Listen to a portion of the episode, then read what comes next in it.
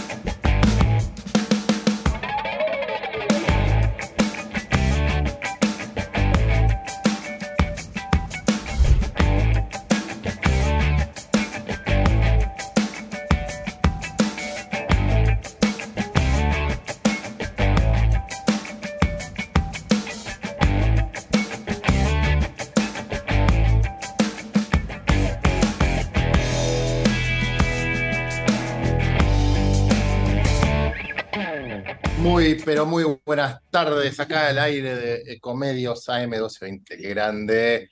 Otro Generadores TV, la radio que se ve.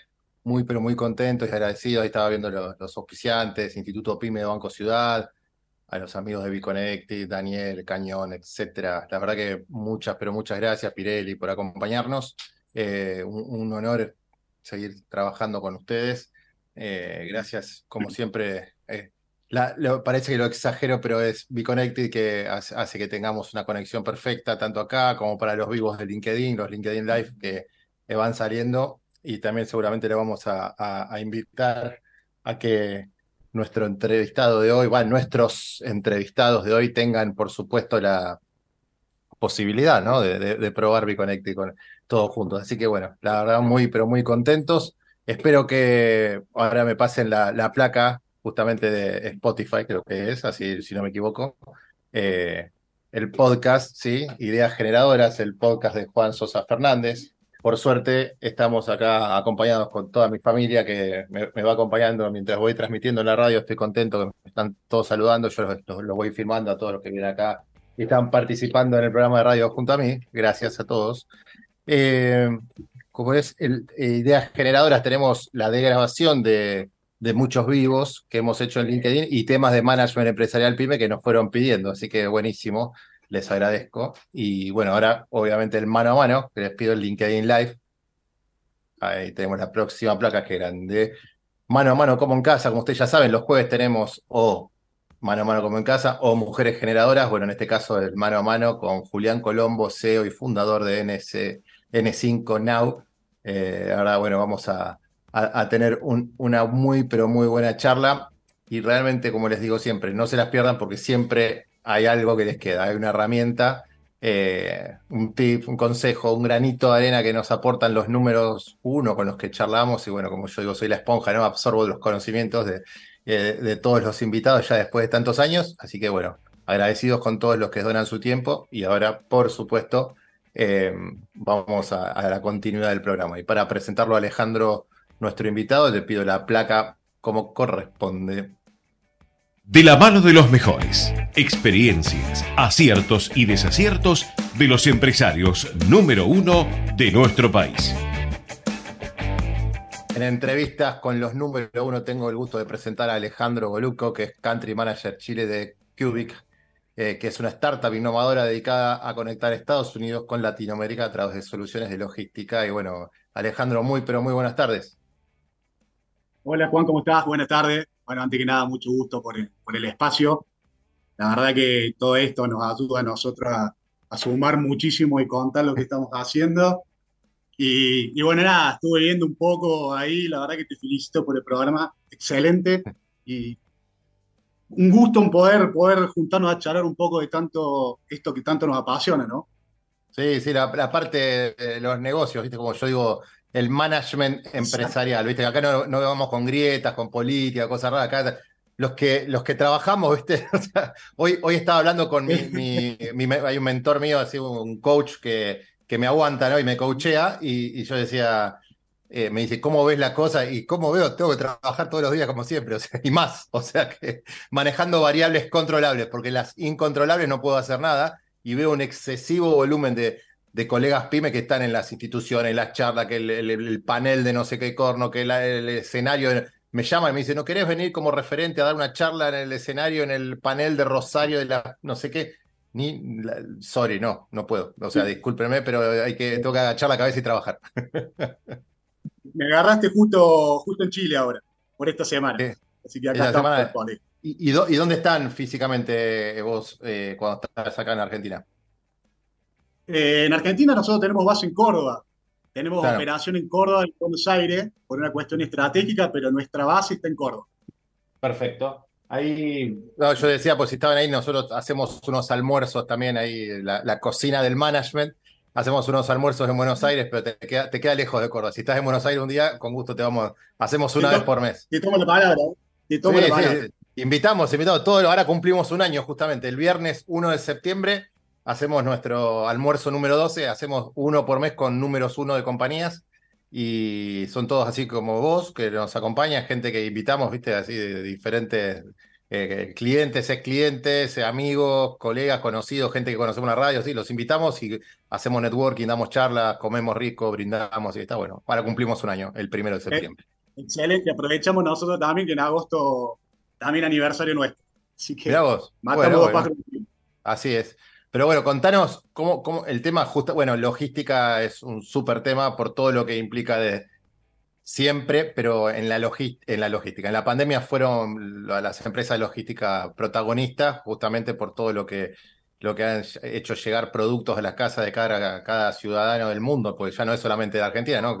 Todas las personas encerradas y ustedes la logística llegando a, con logística de última milla o la más larga, lo que sea, pero abasteciendo para que los retail puedan entregar. La verdad que es una súper tarea, pero bueno, ¿cómo está? Vos estás justamente como country manager en Chile, ¿cómo ves la diferencia en Argentina con Chile? El tema de sindicato, los camioneros, Moyano, todo, ¿cómo es todo el tema, el paralelismo ¿no? que podemos hacer entre Argentina y Chile, ya que vos te toca la responsabilidad de Chile también?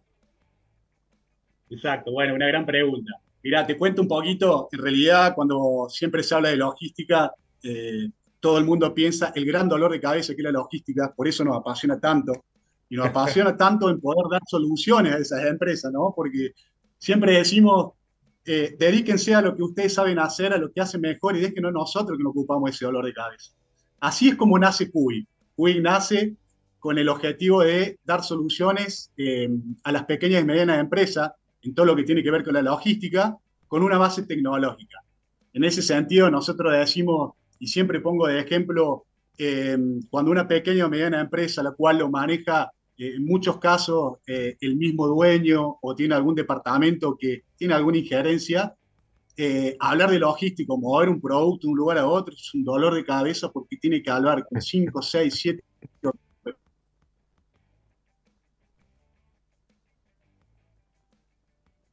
Se nos cortó, se nos fue el, invitado. Uh, ya, ya se va a conectar nuevamente, ya se va a conectar nuevamente. Vamos a ver, a, a ver si le damos. Ahí está, ahí está.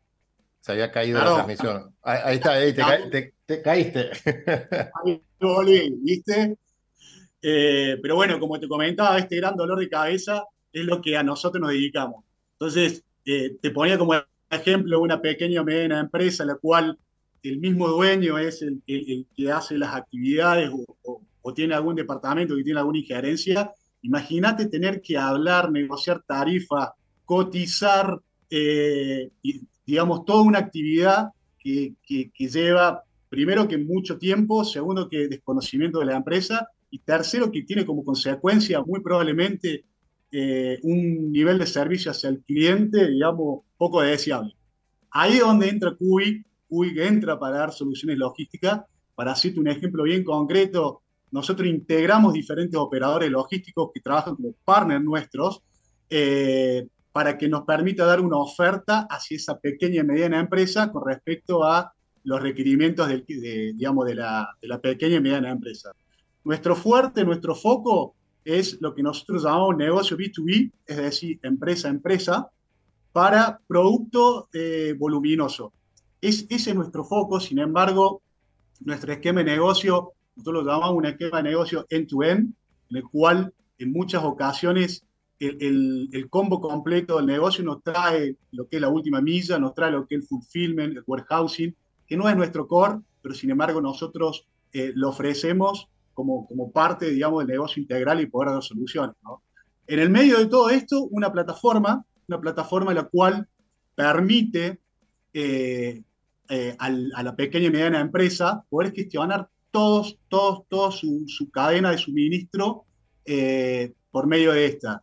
En esta, básicamente, y hablándote bien, bien general, un cliente, en vez de tener que mandar un WhatsApp o hacer un llamado por teléfono, puede ingresar una orden por medio de la plataforma, puede ingresarla por medio de un WhatsApp, que nosotros nos hemos dado cuenta que también la usabilidad tiene que apuntar a que el cliente le sea sencillo poder ingresar esa orden, que es el input donde comienza toda la operación logística, puede ver sus métricas, ya las pymes empiezan a hablar de métricas, cosas que en el pasado para ellos era algo que se lo pedía el cliente, y el cliente se lo pedía y por algo lo hacían, pero se, se empiezan a, concientizar y de alguna forma nosotros hablamos de, esa, de, una palabra que por ahí te va, te va a sonar graciosa, pero es evangelizar, digamos, este proceso de adopción de tecnología. ¿no? Nada más y nada menos, ¿no?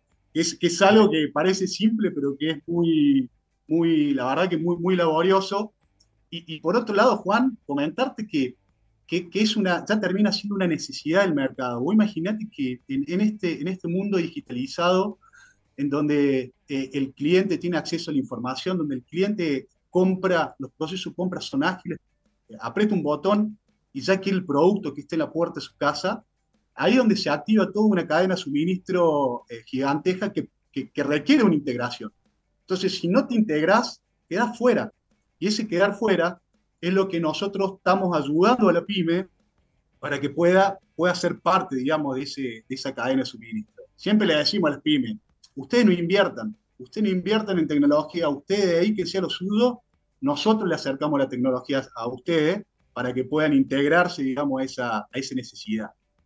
¿Mm? No, no, es, buenísimo y, como te decía, apasiona la logística y uno le presta atención Ah, hay lugares, eh, me ha tocado estar en España año, en, agosto del año pasado y había bajado el combustible, entonces como los alimentos eh, tienen en los supermercados, ¿no? Tienen una, un impacto de la logística interesante, eh, salen los noticieros que bajaban, bajaba el precio de los alimentos y los empresarios conscientes y coherentes que de la logística también bajaban sus precios, entonces decía, y eso sale, salían las noticias para que la gente decía, bueno, en, en, Mercadona bajaron los, alimentos un tanto por ciento, todo con la baja del combustible, y vos te decías, ¿por qué? ¿Por qué yo no puedo vivir estas cosas? ¿Viste? Y digo, ustedes que, que son responsables de logística eh, tienen una, una gran tarea porque siempre les, les, termina echando la culpa, no, impacta la logística en el precio, no, pero ustedes están atados de los sindicatos, de los, de los salarios, de los combustibles, de, de todo peajes, de todo, o sea, a ustedes les aumenta por todos lados, o sea, y, tener el número fino para que no impacte justamente tanto en el, consumidor final eh, es también una, una, responsabilidad y bueno, lo, llevan adelante eh, evidentemente muy, muy, pero muy bien. Exacto, exacto. Vos ahí en ese sentido muchas veces creo que todo lo que estuvimos en logística sabemos el desgaste que genera ese, ese traslado de precio hacia, y empezar a negociar y empezar a ver, bueno, por FADEAC, por, por cualquier índice que se utilice, empezar a, a, entender ese impacto que tiene. Y básicamente, a ver, acá tenés dos opciones, una o trasladar al precio final, o otra, o la segunda es disminuir tu margen de rentabilidad. Igualmente, en la mayoría de los casos se traslada al precio final, lo que genera, eh, digamos, el impacto que todos lo vemos en la, en la calle o en la misma góndola cuando vamos a comprar un producto, ¿no? Eso, eso es así. Entiendo. Perfecto. ¿Cómo, cómo viste estás, estamos hablando de eh, logística, no sé, ustedes colaboran, o sea, con la logística a Estados Unidos y la TAM. eh, de qué, desde qué plataforma, o sea, usted cualquier tipo de logística terrestre, marítima, o sea, el tema es que llegue de un punto a punto un B2B o tienen, son, tienen una fortaleza, son más fuertes en, en marítima, en, aéreo, bueno, o sea, ¿qué, ¿qué, tipo de logística hacen bien ustedes? ¿O todas? Sí. Bueno, contarte un poco cómo, digamos, cómo surgió todo lo que es la unidad de negocio y comercio internacional, que es un modelo ampliado de lo que es el, el modelo doméstico que nosotros utilizamos en Argentina. Básicamente lo que va cambiando son los actores que intervienen en la cadena, pero el proceso es muy, muy similar. Eh, en el cual lo que nosotros hacemos es básicamente lo mismo. Nosotros vamos hacia esas empresas en la cual tienen capacidad exportadora eh, o tienen nexos comerciales con el exterior, pero que nunca han exportado por desconocimiento o porque no tienen las capacidades para hacerlo. Entonces ahí es donde entra CUBI. CUBI entra, digamos, con brindando soluciones a esa empresa. Nosotros ofrecemos un modelo también end-to-end en todo lo que es la logística internacional. Eh, básicamente lo que nosotros gestionamos es que desde el producto que, desde que el producto sale desde la puerta del vendedor hasta que es colocado en la puerta del comprador, independientemente de la condición comercial negociada, porque tiene mucho que ver, pero ahí es donde nosotros intervenimos con el mismo esquema que tenemos en, en, el doméstico. Eh, contarte un poquito que esa experiencia Em, surgió de prueba-error. Empezamos a operar con operaciones eh, de comercio exterior, algunas operaciones desde San Francisco hasta Bogotá, Colombia, eh, en donde lo, primero que hicimos nosotros es, desde el lado del usuario y desde el lado también del proveedor, empezar a, a detectar todas, todas esas falencias o ineficiencias que hay en el proceso logístico para poder, de alguna forma, eso eficientizarlo por medio de la tecnología y poder brindar un servicio diferenciado al cliente. Eso es, eso es lo que nosotros estamos apuntando ahora. La tecnología eh, apunta para, para una, digamos, hacia el cliente y hacia los operadores logísticos. La misma plataforma que nosotros usamos dentro de, de, lo que es el doméstico, la ofrecemos también para todo lo que es el comercio internacional. Y básicamente respondiéndote, Juan, es eso, es, es dar una solución. Eh, a esas empresas que muchas veces quedan rezagadas, que tienen la capacidad de hacerlo por desconocimiento y demás, eh, ahí donde entra QI. Entendido. ¿Sabes que eh, no, no, nos gusta ir armando unos posteos y grabándote, qué sé yo, y, como que sale muy cortada. ¿Querés salir y entrar nuevamente? Porque es una pena perder contenido, porque decís cosas muy lindas y que para que queden después ya grabadas en las redes, todo está buenísimo. Si querés, como tenemos tiempo, como tenemos tiempo, te, invito a eso. Ojalá que pues, Estás mal de señal. Dale, dale, salgo y vuelvo a entrar. Dale. Dale, dale, genial.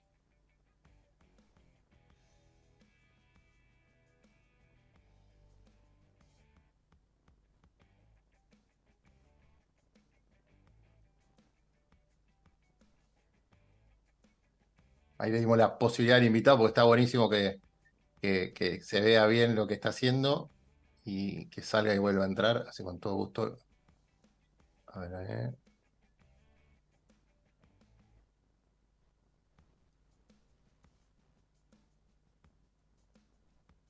Y si no le vamos a pedir eso, ¿no? Podría ser pedir eh, un corte, porque veo que parece no se puede. Ahí está, ahí acaba de, ahí acaba de salir. Veamos a ver si enganchamos rápido y si no, vamos a un corte. ¿eh? Dame un segundito. Estamos con la radio, con Martín.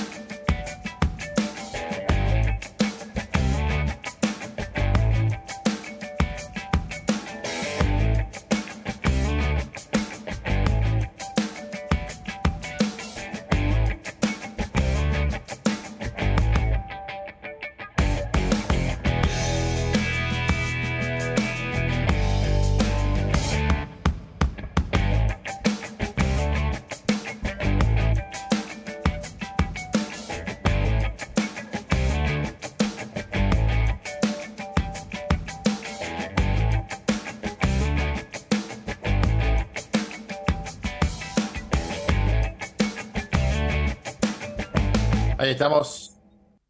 Mil disculpas, Juan. No, por favor, Alejandro, un gusto tenerte ahí nuevamente. Ahí se te ve bien, ¿eh? Creo que ahí, se te ve mucho mejor. La verdad que probé con teléfono, probé con todo, pero bueno, no, no. Justo nos agarro con mala señal. Perfecto, perfecto, vamos, vamos muy bien. La verdad, a un lujo. Eh, le estaba comentando, pusimos ahí un pequeño, un pequeño corte y, preferíamos que entre y ahora que se te vea bien. Eh, estábamos hablando de, obviamente, del tema de dar un servicio integral y que todo, y que todo funcione como corresponde. El, eh, ustedes son realmente una empresa joven, ¿no? Porque por lo que leí, habían, tenían veintipico de meses o dos, casi dos años de, desde que nacieron. Exacto, exacto. La idea arrancó algo así mediados del 2020 y la primera operación fue agosto del 2021. Esa fue la primera operación. Qué bueno. A partir de ahí, claro, a partir de ahí ustedes ya están en otras regiones. desafíos muy, muy grandes y empezamos a crecer. Ahí están en otra región. ¿Vos estás en eh, Chile y tienen oficinas comerciales en otro lugar también o solamente Chile?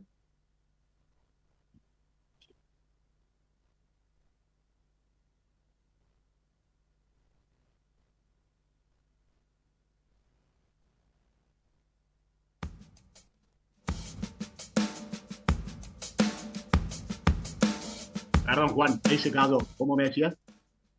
No, no, no, que ustedes eh, tienen, porque vos estás en Chile, obviamente, pero tienen otras oficinas comerciales o en otros lugares, o, por, o por qué eligieron, y por qué eligieron Chile estratégicamente.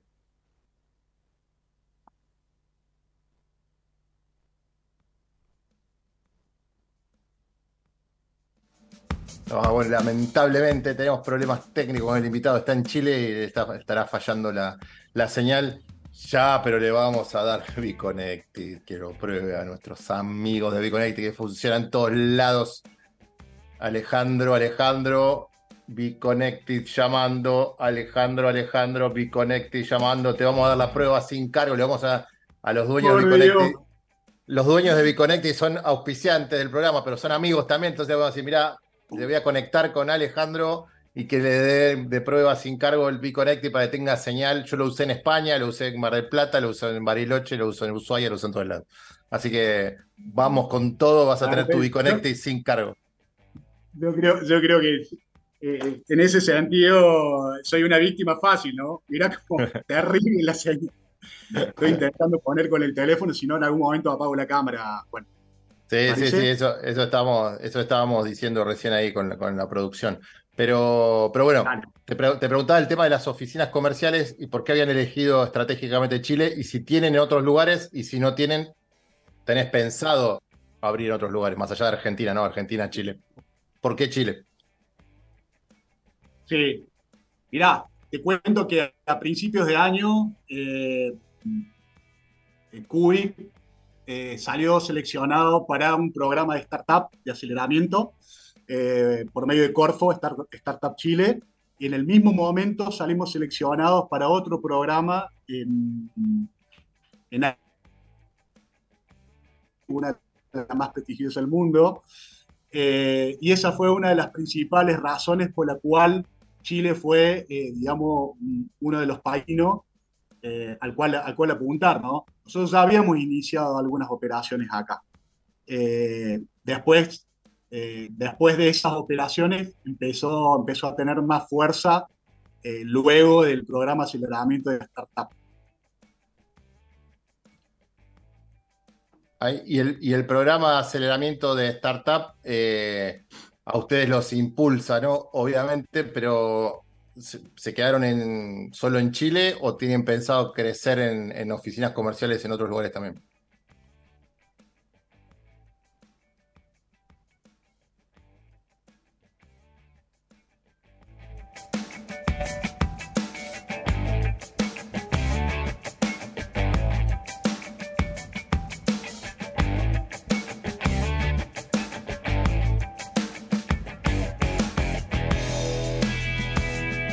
Vamos a un corte, vamos a un corte, por favor, así prolijamos esto técnicamente. Les pido, por favor, a Comedio.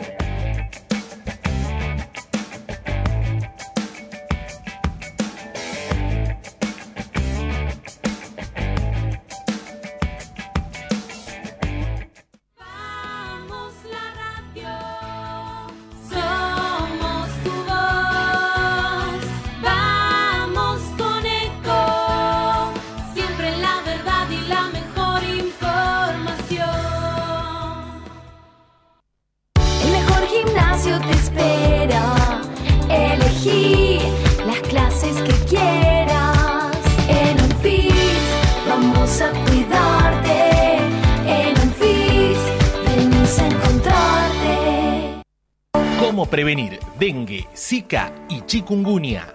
Sin criaderos no hay dengue. Limpia tu patio de objetos que acumulen agua.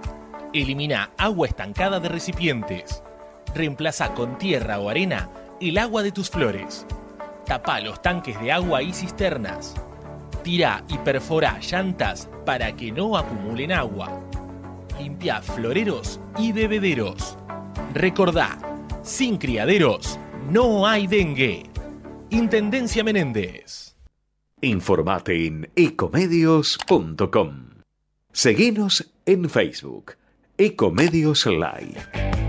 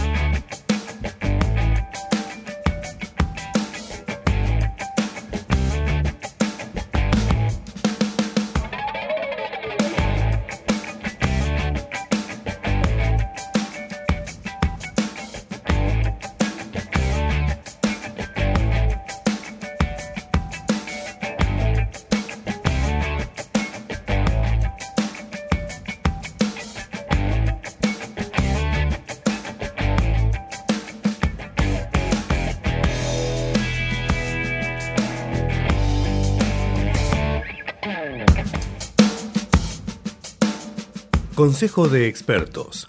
Todas las semanas, especialistas de diferentes disciplinas empresariales nos ayudarán a entender los diferentes contextos y así poder tomar decisiones con la información necesaria.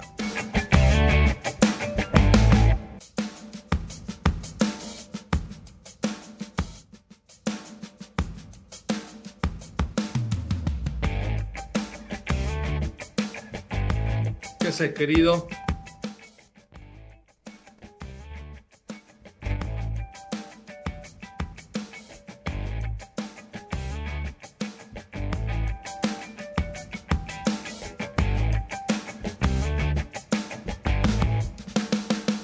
Estamos, ahí estamos. Perdón, estaba muteado porque tuvimos problemas técnicos con el invitado anterior y, y me quedé muteado para, la- para la tanda. Ale, ¿cómo te va? Sabes que estaba, te había presentado y todo. Consejo de expertos con Ale Cuquiara, CEO y fundador de Aconcagua Capital, y te estaba preguntando desde qué parte del planeta estás. Eh, Bueno, estoy nada más y nada menos que en Chile en este momento, país, Ah, bueno. eh, país vecino.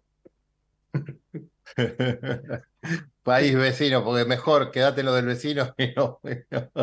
No, no, Acá. no, no, no. Yo creo que hay una, una profunda, una profunda sensación de que todo lo peor está ahí y créeme que no. Ah, bueno, bueno, qué suerte. Yo pensé que teníamos cosas bastante jodidas. Eh, a- a- a- estaba justo, me acordé, me acordé de vos porque, viste, lanzó, lanzaron, como siempre, un fin de semana, cosas raras, viste, las, las medidas Sí. que lanzan, y empecé a leer eh, en, en instituciones empresariales donde estamos las pymes, que decían, seguimos bancando el marketing de esto, la quieren hacer con la nuestra. Tenemos una empresa y, y, y ahí me acordaba de todo lo que vos decís siempre, los, los héroes, los superhéroes, los, que, los, los estoicos que, que tenemos Sí. una pyme, los que tenemos una empresa, todo, y me, me reía solo. Digo, bueno, estoy leyendo, eh, eh, es Ale Cuquiara eh, reflejado en un montón de personas. La verdad que... Sí, es un poco, es un poco lamentable porque lo que pasa es que yo creo que Argentina se debe claramente hacer un diagnóstico, digamos, especial, profundo y que cada una de las personas de bien tienen que comenzar a analizar un montón de cosas, ¿no? Pero bueno, e- evidentemente que estas medidas son, o sea, vos viste que yo en Plata Fresca, vos que vos sos seguidor, tengo el gusto de tenerte en ese grupo. eh, yo hace mucho tiempo que vengo hablando de mil, mil trescientos de dólar. Y la verdad que, que todo lo que está pasando, eh, el hecho de que la inflación se estime del 12, el 13% para este mes y, y cerca del 10 o 12 para el otro, eh, e- evidentemente demuestra una realidad que, que yo creo que es, es algo que no va a ser en un minuto, pero evidentemente que el dólar en 1300 incluso me queda chico. Yo una vez te conté, eh, no me acuerdo si fue en el programa o lo dije en Plata Fresca, que eh, hay, hay un ejercicio muy interesante para hacer cuando uno está tranquilo y, y- cuando uno, digamos, pone su mente, o sea, siguiendo los mercados, ¿no? Pero pone su Sí, mente sí. limpio, que es la siguiente. Yo lo hice muchas veces y, y- y- y la verdad que la mente sabe más que nosotros, incluso. Y eh, el ejercicio es el siguiente. Primero, conseguir un billete de un dólar. Y segundo, conseguir cambio eh, de, no sé, dos mil o tres mil pesos. O sea, billetes de 100 si vos querés. Entonces, luego de una relajación y demás, y no lo estoy, y no es cómico lo que estoy diciendo, ¿eh? no pretendo ser cómico. Luego de ese proceso, lo que vos tenés que hacer es un ejercicio de equilibrio, en donde de un lado pones el billete de un dólar y del otro lado le vas agregando billetes de 100 hasta llegar a lo que tu mente y tu cuerpo te dicen que vale el dólar. Va a sonar místico, pero créanme que no es místico, es una cuestión matemática que está en el interior. Y eso, si vos lo haces, yo ya lo hice mucho, ¿eh? da mucho más de mil. Mucho más de mil. ¿Me entendés? Sí. Y eso Sí, tiene sí, que ver con, lamentablemente, lamentablemente, eh, un proceso que, eh, que somos muy poquitos los que eh, trabajamos en ese proceso. Y es el proceso de no, de no votar cuando no corresponde. de- es como cuando vas, viste, a un restaurante y te traen un, un plato que es una porquería eh, bueno, devolver el plato, pagar la coca y andate, ¿me entendés? O sea, creo que esto es lo mismo. Eh, o, sea, en la medida que la gente, o sea, vos, vos fijate, por ejemplo, que eh, sin, sin, sin, transformar esto en un tema político, fíjate vos cómo, cómo, cómo la gente le dio un cachetazo a la situación de, de, Rodríguez Larreta, ¿no? Y mira, no tengo nada en contra del señor, no lo conozco, no. No, no, no, no. No tengo nada, pero evidentemente que la gente le dijo, flaco, eh, eh, ¿me entendés? O sea, seguís haciendo la misma estupidez, no pudiste,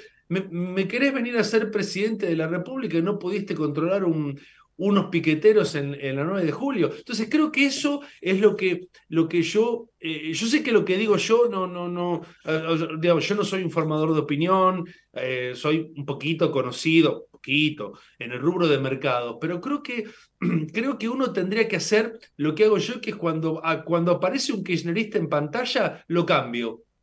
Pero lo cambio. ¿Me entiendes? Eh, eh, el mes anterior yo te dije, di un mensajito y le dije a, los colegas periodistas, de, como vos y como un montón más, que dejaran de entrevistar a delincuentes, no a pensadores, a delincuentes, que es otra cosa. Si hay alguien que quieres, ¿no? Si quieres ser comunista, claro, si quieres ser comunista, que sea comunista y que se pudre en su, en su asquerosidad de pensamiento, pero tiene derecho a tenerlo.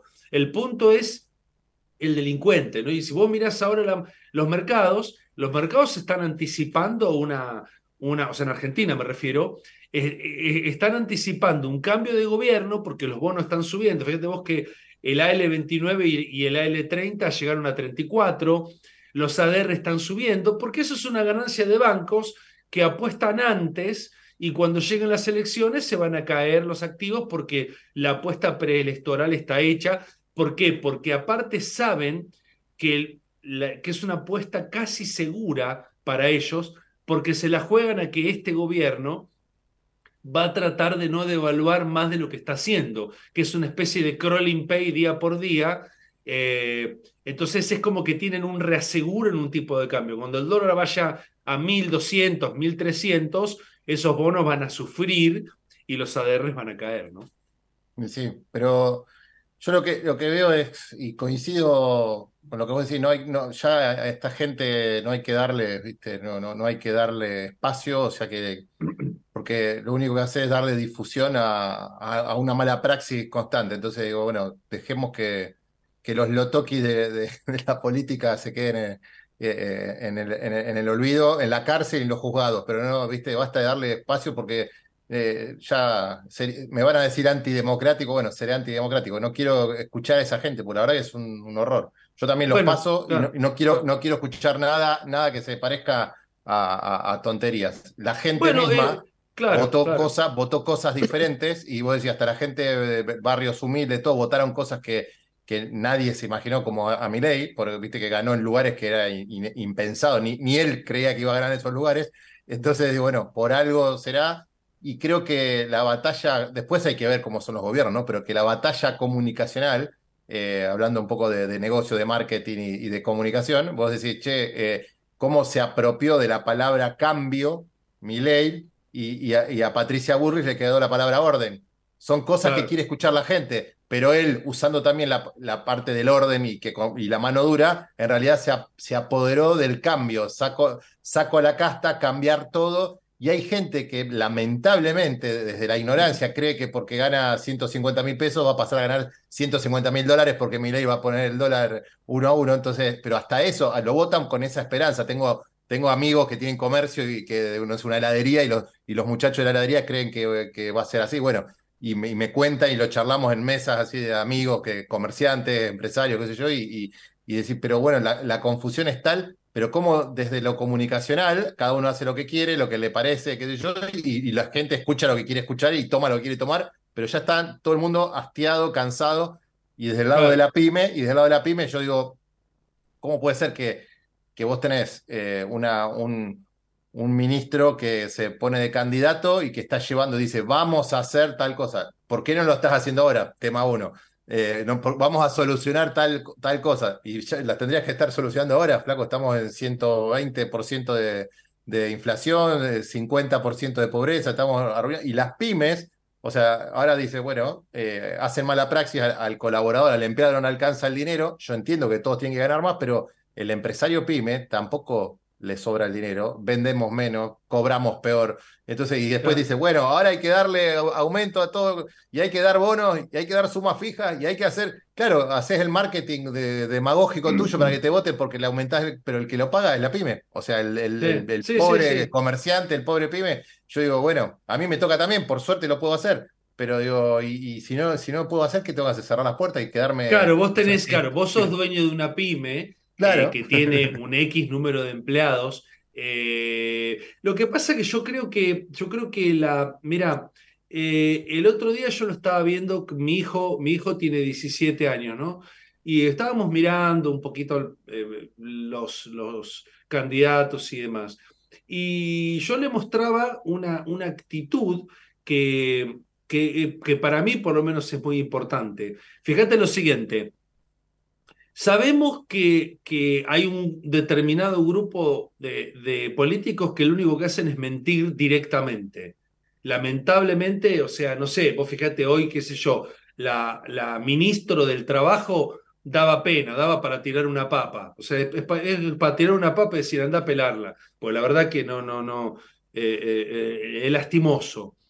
Pero vos fíjate cómo si vos mirás a todos los participantes del, del, grupo de Milley, que eso yo creo que es muy importante, reconocerle ese fenómeno. Vos le decís al tipo eh, A y el tipo te responde B. Vos le decís blanco y el tipo te dice negro.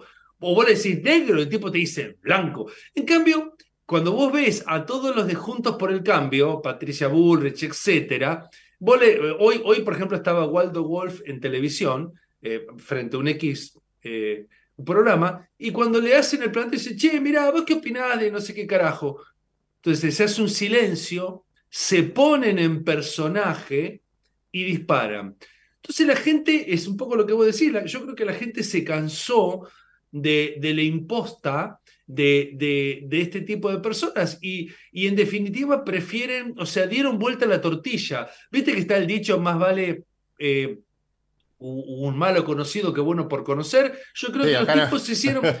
Yo creo que hay un momento que hicieron la. Que hicieron la ¿Sabes qué? Mira, no me hables más del malo conocido, porque ya llevamos en Argentina 80 años. O sea, vos fíjate qué increíble. Mira una cosa eh, que, que, para mí es muy importante esto. Eh, para la mente, os, tratando de analizar, ¿viste? yo trato de analizar movimientos de mercado, movimientos de pensamiento, y vos fíjate cómo, si mira, si vos miras esto, en el 2001, para acá, podemos decir que todos estos políticos, sacando alguna excepción puntual, pertenecen a, esa camada, ¿no es cierto? tanto los kirchneristas como los de Juntos por el Cambio. Todos vienen de la camada del 2001 para acá, porque la mayoría anterior están o, medio retirados o ya totalmente retirados. Hay algunos dando vuelta, como, qué sé yo, Rukauf, que es periodista, que es muy simpático, y hay, pero la gran mayoría son los del 2001 para acá. Entonces yo creo que todos esos tienen, tienen una cosa cambiada. Fíjate, hoy, por ejemplo, había una foto en un, en un periódico muy importante de Grindetti con eh, Santilli. Mira, no tengo nada en contra de ellos, ¿eh? Cero en contra, cero. Y vamos a sacarnos la foto juntos. A ver, flaco, no le moves la aguja a nadie. Sacar. ¿A quién le puede importar que Santilli se junte con Grindetti? O sea, ahora, porque sé qué pasa? Vos y yo, a ver, vos y yo, que más o menos tenemos la misma edad, eh, seguramente hay, hay, muchos que te están escuchando más jóvenes, pero la mayoría que te están escuchando tu programa son de la edad nuestra. Cuando vos en Buenos Aires te decían, toca Spinetta Jade, o toca Spinetta Jade con con Cerú Girán en obras, vos te calzabas los pantalones y ibas a comprar la entrada, ¿viste? Ibas ¡pum! como loco. Te decían toca virus en Pinar de Rocha y salías como loco, ¿viste? Porque era algo importante. Ahora, cuando, cuando vos te decían que... Se, sentó Grindetti con el colo. Se sentó Grindetti con... A ver, flaco, pero ¿a quién le importa? Entonces, ese es el tema, eh, digamos, Evidentemente esto es como cuando, ¿Te acordás cuando salió que estaba empezando Scioli a hacer eh, que, casi es candidato, después lo bajaron, pero viste que, bueno, lo primero que hizo sacó una foto con la novia o con la que la pareja, no sé quién. Entonces decís, flaco, despertate, ¿entendés? Despertate porque, entonces ese es el problema, ¿no? Que, que están de la misma manera que hacen un marketing equivocado, me parece que eso les llegó en algún punto y me parece, a ver, yo no, no, no tengo nada a favor puntualmente de nadie, pero yo hago mis números algorítmicos, me dan que gana mi ley incluso en primera vuelta. Eh, haciendo, hago matemáticas, vectores sobre números que no son elegidos por mí, pero que intento hacerlo. Entonces vos, vos tenés que mi ley lo único que hace es subir, que Massa lo único que hace es quedarse o bajar, y la verdad que a Juntos por el Cambio lo veo por ahora al menos eh, los veo, eh, digamos, flotando en la misma mansedumbre, los veo como sacándote una foto, ¿viste? Yo los veo perdidos, como que el cachetazo fue, eh, pensaban que les iba a ir mucho mejor de lo que les fue, y, creo que fue tal el cachetazo que están, que no saben para dónde disparar. O sea, eh, no, le quieren, no, le quieren errar a, lo que hacen, pero el tema que siguen pasando los días, pasan las semanas, se, acerca octubre, ya estamos en septiembre prácticamente, o sea, se acerca octubre y los tipos siguen dudando, Patricia, en este caso Patricia Burrich, ¿no? Pero eh, con eso yo apoyo, hacen un tweet, un TikTok, o sea, se creen que por, mandar un tweet ya está todo solucionado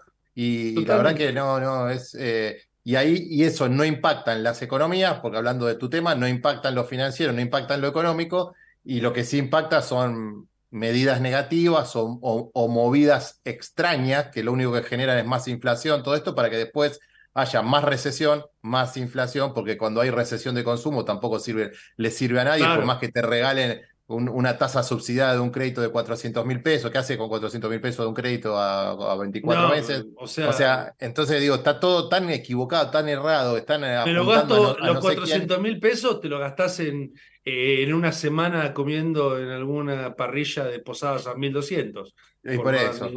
por no dar ningún nombre. Pero no, pero acá puede decir los nombres que usted quiera, ¿eh? no, pues yo voy a estar, la semana que viene voy a estar en Buenos Aires del 4 al 7, de lunes al jueves, y yo como siempre en el mismo lugar. Lo que pasa es que voy cambiando entre el de las carnes y el de las pastas, pero como siempre en Pegari, y mira que nadie me paga nada. ¿eh?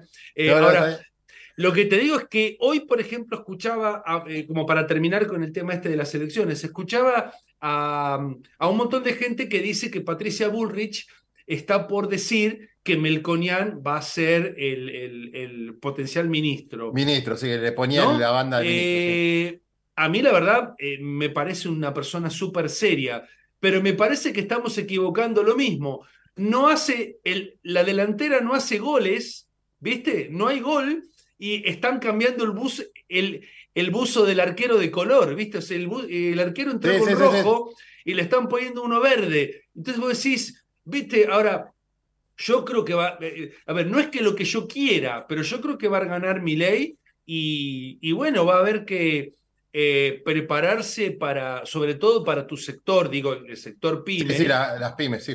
Las pymes van a tener que prepararse para una, o sea, vos pensás lo siguiente, eh, en, las próximas, en los próximos seis a ocho meses va a llegar eh, eh, todo lo que están haciendo ahora respecto a la inflación. Agosto y septiembre, más del 10%, más o menos. Vas para. Mira, a mí no me gusta decir hiperinflación porque yo no soy economista, pero va a ser una inflación alta. O sea, si el 10% por mes no te alcanza para sufrir, ponerle o no una, una palabra me parece no necesario, digamos, porque viste que se empieza, no, que no es una hiperinflación. Entonces vas a tener muchos meses de más de 10%.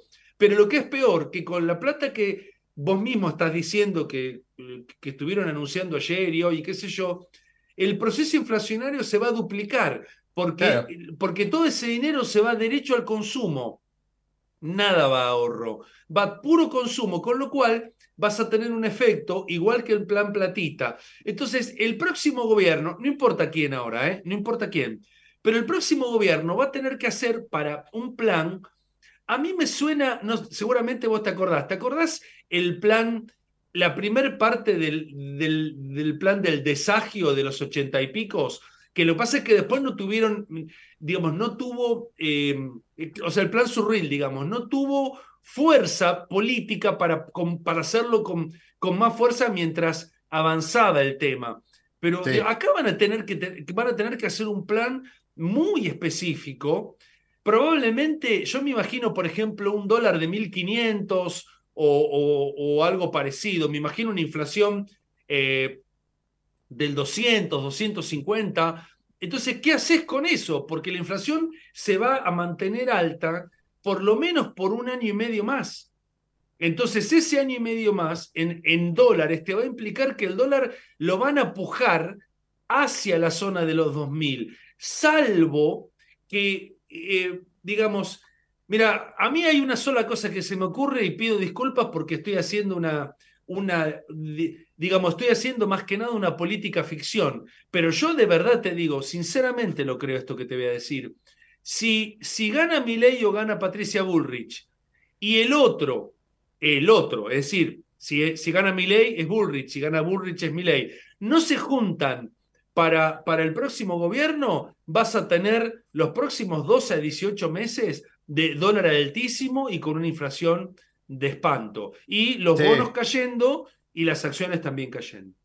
A mí lo que me pasa, eh, que sobre todo para vivir, porque uno más allá de tener una empresa también tiene familia y vivís en esta sociedad, lo que me preocupa es eh, el hipotético caso que gana un Milley, pero que también la provincia de Buenos Aires, como no se unen, la provincia de Buenos Aires la gana Axel Kicillof, entonces ahí, ahí se mete Cristina Kirchner con toda la, la cámpora y los K, todo esto, en la caja grande que es la provincia de Buenos Aires, y puede que gane un, un Jorge Macri en la, en la ciudad de Buenos Aires. Entonces tenés uno representante del PRO, a todos los kirchneristas más duros en la provincia, que es algo, una caja grande, y Milei sin tantos senadores y diputados. O sea, ¿cómo, cómo convive e, ese, tridente de, incongruencias, ¿viste? O sea, eh, eh, entonces, ¿cómo afecta al mercado, al consumo? Obviamente, los bonos, el dólar, eh, toda la parte económico y financiera, pero también después la seguridad, seguridad física y seguridad fiscal. O sea, es, es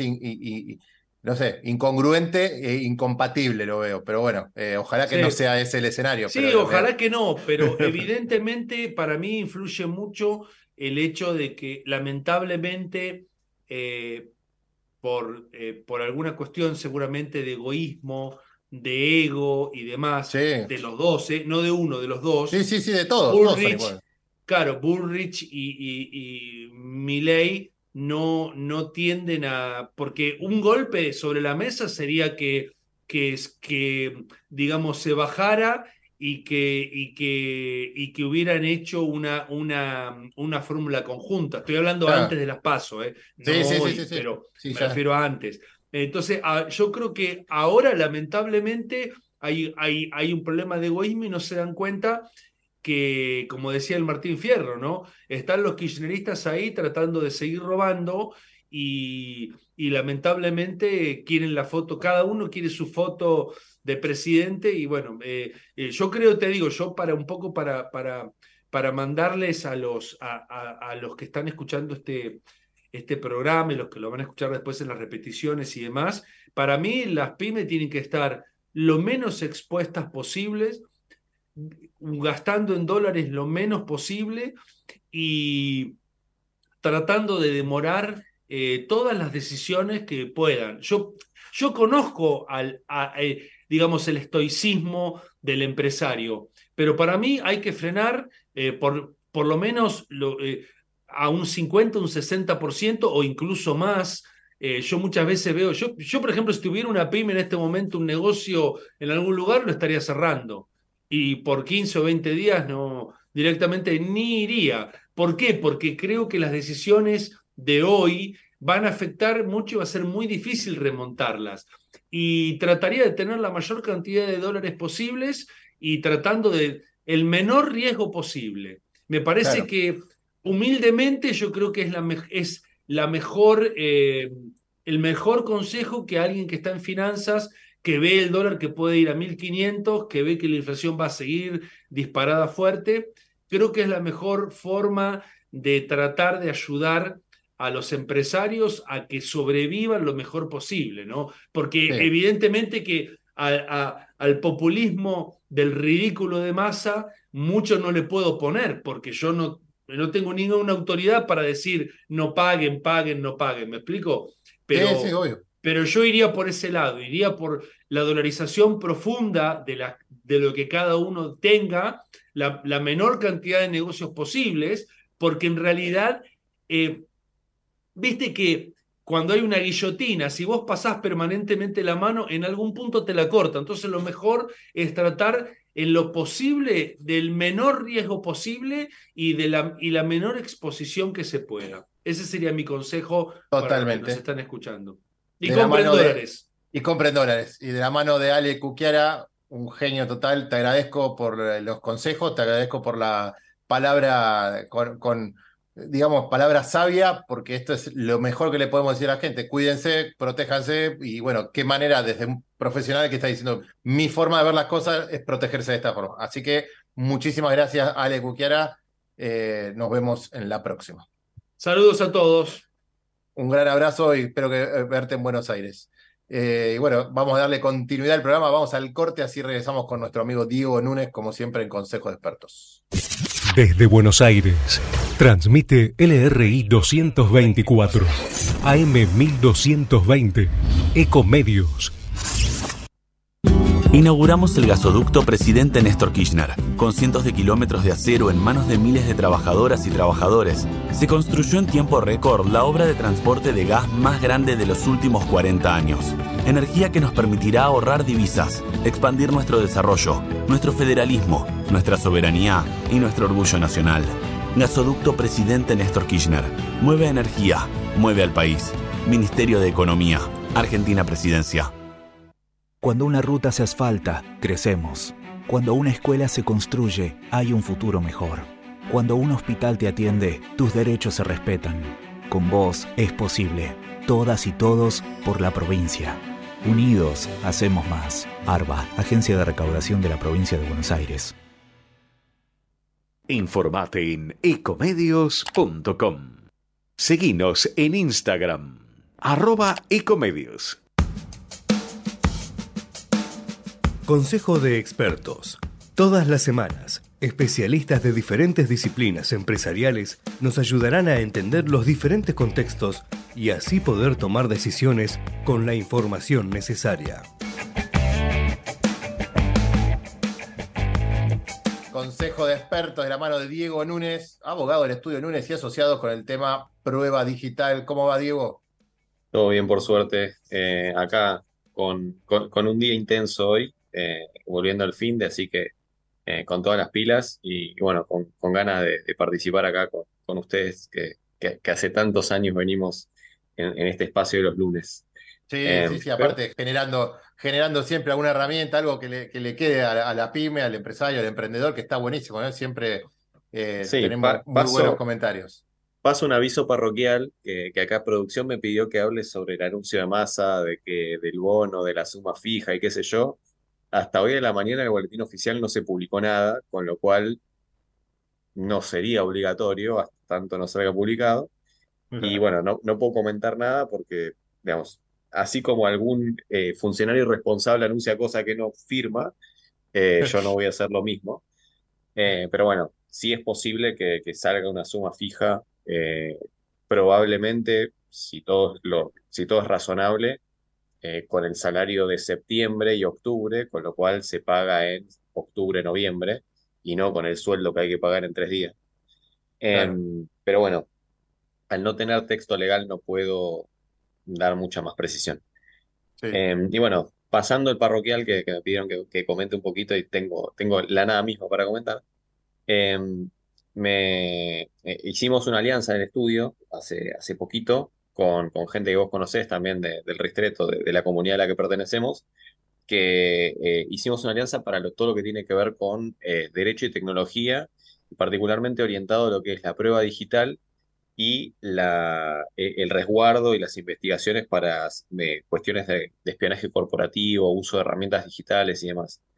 Em, obviamente, eh, hoy en día es más fácil explicar esto, pero cuando uno saca una captura de pantalla o le saca eh, una foto, o sea, una captura de pantalla del chat del WhatsApp y, e imprime la captura de pantalla y se la presenta al juez, eh, es lo mismo que sacarle una foto a una fotocopia algo, eso no, no prueba nada o puede ser un indicio muy suave para, para cuando uno quiere tener algo por acreditado, no es lo mismo que presentar un documento con una firma original al que se le puede hacer una pericia caligráfica y demás.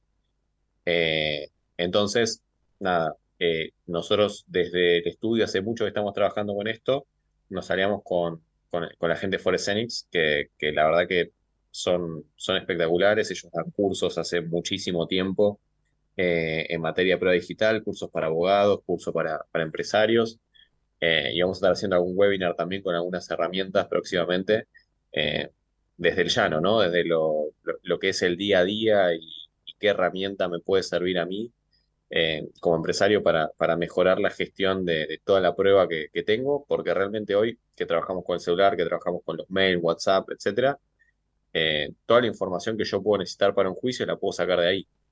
Eh, entonces, nada, poder aprovecharla y resguardarla, mismo también a veces pasa que, no sé, un vendedor mío me está haciendo una competencia desleal y está pasando mis clientes al, al competidor y yo necesito poder acreditar esa prueba para, para despedirlo con causa, pero también eventualmente para hacer alguna acción de, espionaje corporativo y, demás. Entonces, todo eso eh, nosotros eh, nos juntamos con, con ellos y próximamente también probablemente vamos a estar agregando una, una vertical nueva que es la parte de seguridad informática. Y bueno, le estamos ofreciendo obviamente a nuestros clientes habituales, a quienes no sean nuestros clientes y necesiten este tipo de servicio, y lo estamos ofreciendo también a través de nuestra alianza internacional, que estamos en 95 países, como una posibilidad de los estudios jurídicos que quizás no lo tienen incorporado como algo interno, eh, la, especialidad tecnológica, por así decirlo, eh, que bueno, que pueden usar nuestros peritos y, nada, la, especialidad de, la parte de tecnología e investigaciones en, materia tecnológica que, funciona y sirve mucho en, diversas cortes. Así que eh, eso estamos contentos, estamos recién arrancando, pero, pero es una unidad de negocio a la que le vemos mucho futuro, poniéndome quizás un poco menos en lo experto, más en lo de empresario. Em, nada, trabajar sobre tecnología y, todo lo que viene y, cómo, o sea, un servicio que se, que se adecue más a, la forma de trabajar que tenemos hoy, a la forma de vivir que tenemos hoy, eh, nos parece que suma y bueno, estamos, estamos contentos con eso. Sí, por supuesto. Aparte, lo que estás diciendo, mucha gente cree que porque grabó algo o sacó una foto, como decís vos, a la pantalla o porque no sé qué, eh, ya tiene las pruebas suficientes y, no es la manera profesional de presentarlo ante una eventual contingencia, ¿no? Sí, o qué sé yo, piensan que, por, por ejemplo, no es lo mismo grabar un audio en la calle en donde se escuchan gritos de fondo o hay alguien por atrás diciendo algo, que tener un, un audio de WhatsApp que me manda una persona con un número identificable al cual yo le hice una pericia informática, que saqué un oficio que dice que personal le dio ese número a tal persona, que es la persona que yo digo que dijo lo que dijo. Entonces, hay un montón de, de datos incorporados a los mensajes que no es lo mismo sacar una foto o grabar un audio en la calle con mi celular que realmente tener toda la prueba con la geolocalización, la metadata y, demás. Así que estamos, estamos contentos con eso. Eso es muy bueno. Sí, estaría buenísimo poder un día, cuando vos tengas tiempo con tus partners, eh, traer un, caso testigo. O sea, vos decís, mira, pasó, no importa la empresa, si no la pueden decir, pero decir, bueno, en una, en una pyme determinada o una empresa X, había un empleado desleal que estaba pasando información o estaba armando su empresa en paralelo y descubrimos tal cosa de tal manera, se presenta de tal cosa. O sea, tipo caso práctico, está buenísimo para dar el ejemplo eh, eh, coherente de, cómo, cómo, por qué hay que tener este tipo de servicios y, cómo apoyarse, porque la, verdad que hay un montón de cosas que no las sabemos. Yo te, cuento algo personal, había un cliente que no, me, no nos pagaba hacía un año y nosotros llamando hasta que te dejó de atender por teléfono, todo, no, pero no le mandemos la carta de documento, le mandamos la carta de documento y pagó a las 48 horas, o sea, eh, y uno por, por no hacerlo, por no saber, por desentendimiento, la persona que está en administración en mi compañía decía, bueno, pero esto que hay que encima pagar y después no te paga nada y, y es un lío y tarda un montón. Y bueno, los tipos ni siquiera querían ir a una mediación, trataron de negociar lo mejor posible, pero no, se le cobraron intereses, todo, y pagaron en 48 horas.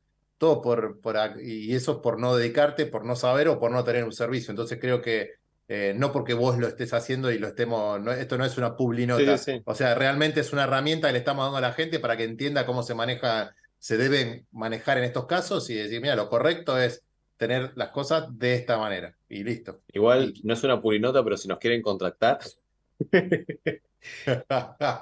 muy bueno, muy bueno, bueno. si nos quieren contactar, lo, contactan a, Diego Núñez y nosotros eh, no cobramos ninguna comisión. No, te iba a decir, si querés, eh, hablamos ahora con Martín y lo traemos a Gabriel, la próxima, la otra. Eh, así comentamos algún caso práctico. Yo tengo algunos, ellos tienen otros. Em, pero bueno, vemos a ver cuál podría ser como el más interesante. Claro, viste, tipo un storytelling, viste, pasó esto, estaba esto, se, trabajó de esta forma, llegamos a esto y, y, la conclusión fue esto, y los caminos y, indicados. Y el tema es que no, sea, que no sea muy finito de, no, nos tuvimos que meter en el server, entonces tuvimos que buscar por la LAN, la WAN, meternos en internet. Claro, no, no, que, que, sea algo global y, fácil de entender de cómo se descubrió tal cosa. Eh, pero bueno, hacemos, hacemos una selección si querés y, tenemos algún casito para, para la próxima o para la otra. Sí, sí, sí, está, está buenísimo, me, me encantaría porque creo que es la, la mejor. Y acordate que tenemos que hacer la de la de cripto. Ahora es que vamos a hacer la. Bueno, se, se, invierte de tal forma, se entra así, con, con algunos de los que tenemos ahí, Lemon o no sé quién, el que, que esté, que, que sea. Tengo, es que el, tema es que tengo, tengo varios, tenemos que ver con, con producción cómo armarlo, porque de alguna forma es difícil tener, tener cinco, seis, siete competidores juntos y si no, siempre hay uno que se te ofende y dice, ah, no, pero a mí no me llamaste. Entonces, vamos a ver a ver qué. Hay que traer un caso, no podemos meter a, no se va a entender más, porque todas si metemos cinco herramientas para lo mismo, no, hay que traer una de cada cosa. Che, acá entras así, podés transferir así, pero para que la gente entienda, pues si nunca van, nadie entiende nada y, y está bueno porque mucha pyme, la otra vez estuve con la gente de, de cripto, y, hay, y tiene herramientas financieras de todo tipo, tiene herramientas para que la pyme pueda cobrar o pagar en cripto, yo, pero la mayoría de las pymes no lo entienden. O sea, y cuando lo explican, lo explican tan técnico que después lo llevé a un almuerzo a este hombre y le dije, che, hagamos un ejemplo que sea eh, digerido para que lo entiendan, no con herramientas financieras, porque hay un montón de pymes y dueños de pymes que no entienden de temas financieros, económicos, y no tienen, no utilizan herramientas, sino que hacen un plazo fijo con el, con lo que le dice el, ejecutivo del banco o compran dólar MEP. Listo. Entonces no. Bueno, sigue siendo mejor que tener la plata congelada en la cuenta, pero. Sí, sí, sí, sí, pero bueno. Em, así, es el tema. Y, esta, esta, alianza nació hace poco y lo que decíamos el otro día, qué bueno eh, no, no, quedarse quieto y estar trabajando en generar alianza, asociarse, crecer. Sí, siempre sí ahí, pasó quizás un, consejo que, que, aprendí con esta alianza, yo a ellos los conozco hace más de 10 años em, y empezamos a trabajar juntos hace 3 o 4 en donde ellos son proveedores nuestros para casos que, que necesitamos. Y nunca se me ha ocurrido plantearlo como alianza, porque dije, bueno, yo le contrato un servicio, pero la verdad que es clave para mí. O sea, tener alguien que sea bueno en la parte técnica informática, em, no porque sea mi... o sea, no es que ellos me, dan el servicio IT, que de hecho no lo hacen. Es, es tener a alguien que sabe eh, para complementarme. Y, nada, me pasó mucho que eh, lo que empecé a recomendar es eso, es fíjate si no tenés proveedores clave en los cuales vos tenés que de alguna forma apoyarte o te conviene apoyarte y ver si es más que un proveedor para vos o, da para que sea más que un proveedor. Eh, en el caso nuestro, nosotros nos, funcionó súper bien y la verdad que sobre todo con alguien que ya venís trabajando, la sinergia es instantánea, como que ya nos conocemos, ya sabemos qué hacemos los dos, no hay que inventar nada, eh, y, lo único que hay que agregar es una nueva forma de relacionarse. Claro, claro, claro. Bueno, pero muy, muy bueno, muy bueno, realmente. Eh, felicitaciones y bueno, seguimos, preparemos los, casos tanto de seguridad informática como los de cripto y lo, vamos manejando con producción, con Tincho de Estefano, nuestro productor number one, estrella. Eh, lo, tenemos ahí eh, en la sombra, siempre nos ayuda en todo, así que es un genio. Vamos, vamos a, tratar de, poder meter los dos casos, que está buenísimo, tanto el mundo cripto como el de seguridad informática aplicado a, un caso práctico de una pyme, eh, de, una empresa, de una empresa. Para, para los que no están en, el Zoom, que, nos ven por YouTube, eh, Tincho realmente es el de las sombras porque siempre está la pantalla negra, dice Martín, y nunca le vemos la cara. es como es. Es verdad, es verdad, siempre lo mismo. Así que bueno, eh, te agradezco muchísimo, Diego, y, vamos para la próxima, con, con todo, con todo, como, y toda la energía como siempre. Y felicitaciones por estas alianzas. Dale, muchas gracias. Un abrazo. Un gran abrazo. Bueno, despedimos a Diego Núñez, de abogado del estudio Núñez y Asociados. Vamos a un corte, así ya eh, regresamos con nuestro entrevistado. Ecomedios.com AM1220. Estamos con vos. Estamos en vos. American and Merit Hoteles. Primera cadena hotelera argentina. 3, 4 y 5 estrellas más de 20 destinos de Argentina y el Cono Sur. Aprovecha el código promocional Puro Branding con el 10% de descuento para los hoteles Amerian Córdoba Park, Amerian Executive Córdoba, Amerian Buenos Aires Park, Merit San Telmo y Amerian Executive Mendoza Hotel hasta fin de año. No válido para fines de semana largos. Amerian and Merit Hoteles. Informate en ecomedios.com. Seguinos en TikTok, arroba ecomedios 1220. De la mano de los mejores, experiencias, aciertos y desaciertos de los empresarios número uno de nuestro país.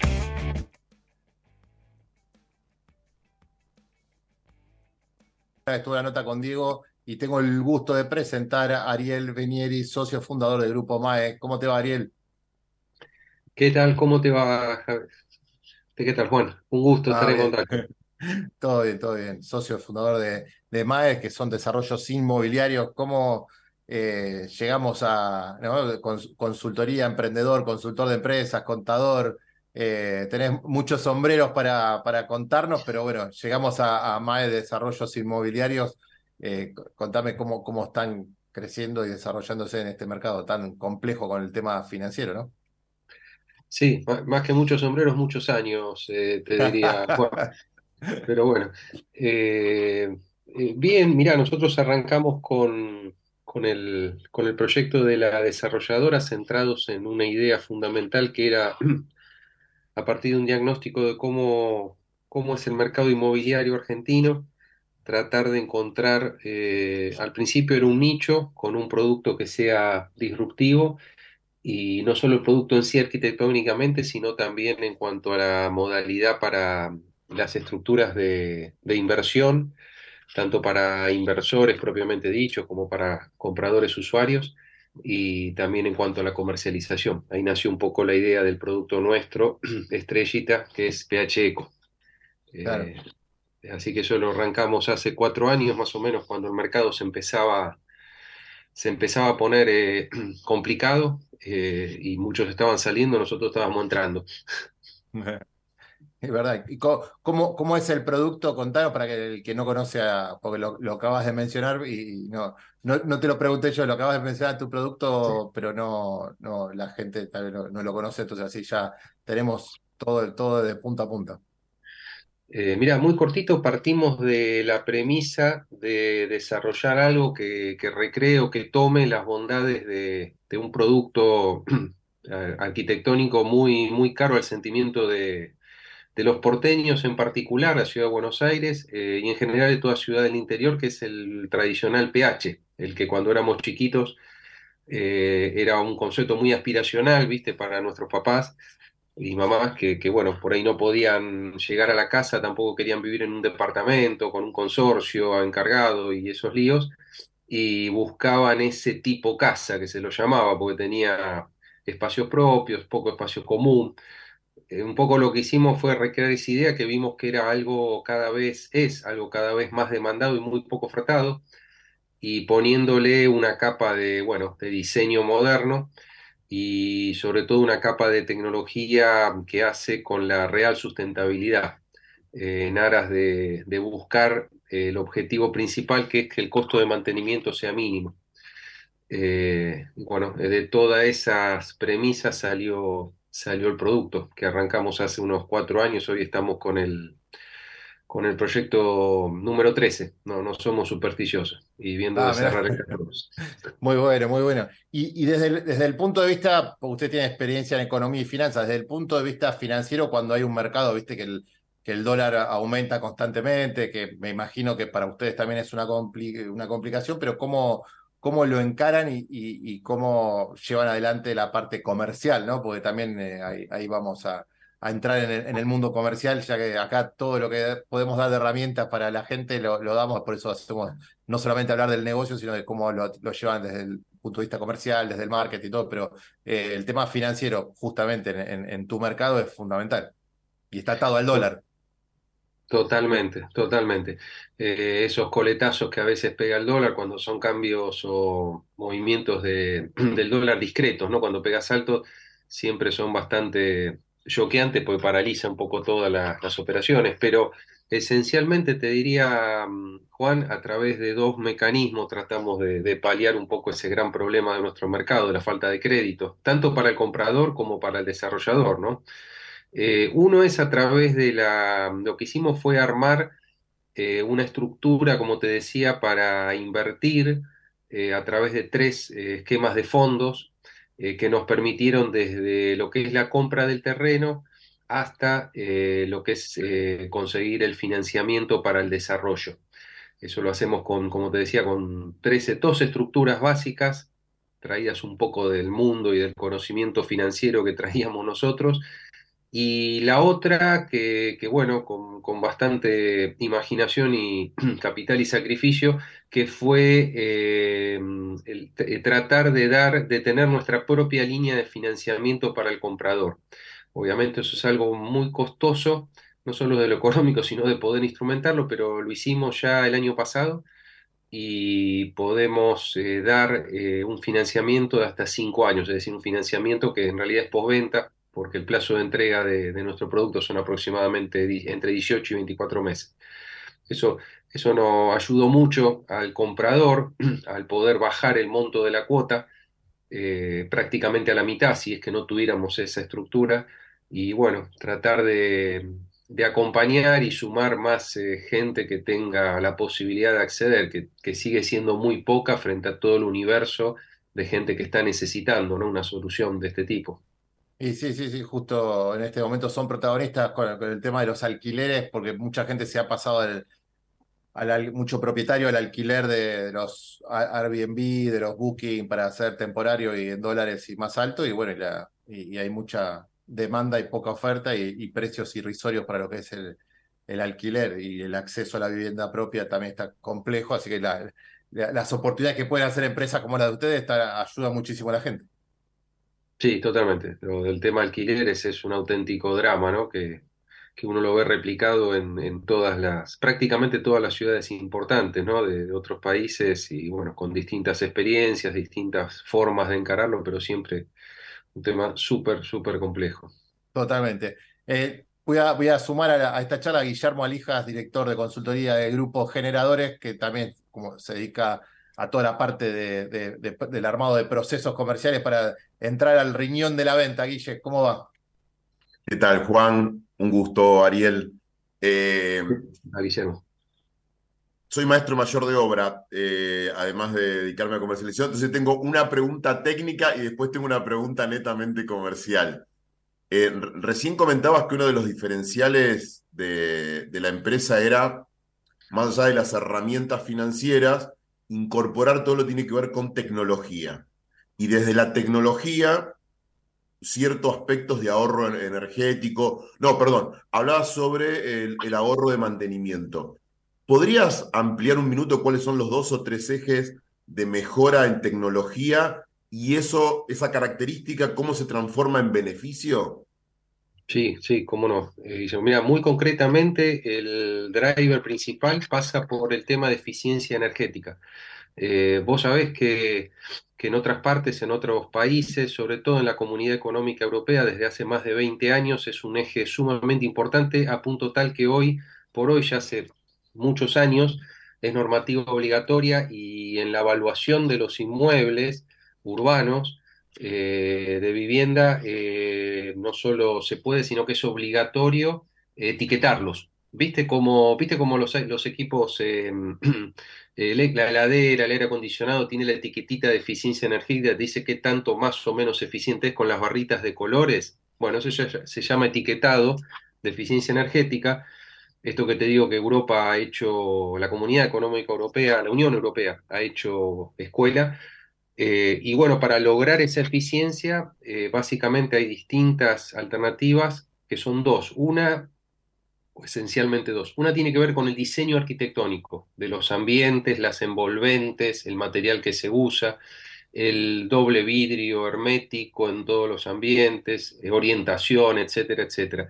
Y el otro tiene que ver con tecnología de generación limpia mm, de energía. Nosotros, por ejemplo, eh, por, eh, por un lado, somos los primeros que, que etiquetamos desde hace tres meses, estamos autorizados o, como se dice, homologados por Secretaría de Energía para el etiquetado, de eficiencia energética.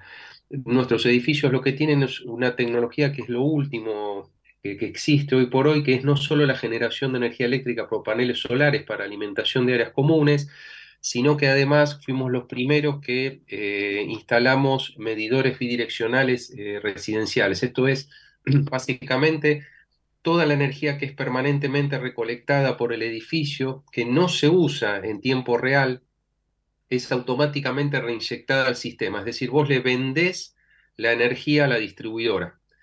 Eh, todo, básicamente todas estas, estas cuestiones hacen en concreto, como digo yo, eh, vamos a los bifes, el costo de mantenimiento, llámese el gasto de expensas de una unidad pH Eco promedio, tanto en la línea residencial como en nuestra línea pH Eco renta, eh, por cada mil pesos de costo de mantenimiento de un departamento estándar, de- de- normal, eh, PH Eco paga 150 pesos. Eso redunda en, en algo que es muy importante, digamos, para el bolsillo de tanto del comprador como del inversor, ¿no? Que lo destina a renta. Y con el tema de aguas también, ¿no? Hay un tratamiento con el tema de aguas. Puede Aguas ser algo que también, sí. Sí, eh, el tema de agua, cuando nosotros arrancamos hace cuatro años, todavía no era obligatorio y, empezamos a trabajar con un sistema de recolección de agua de lluvia en una especie de cisterna que de esa agua se usa para todo lo que son áreas comunes, que nuestros edificios son mínimas, es básicamente un pasillo.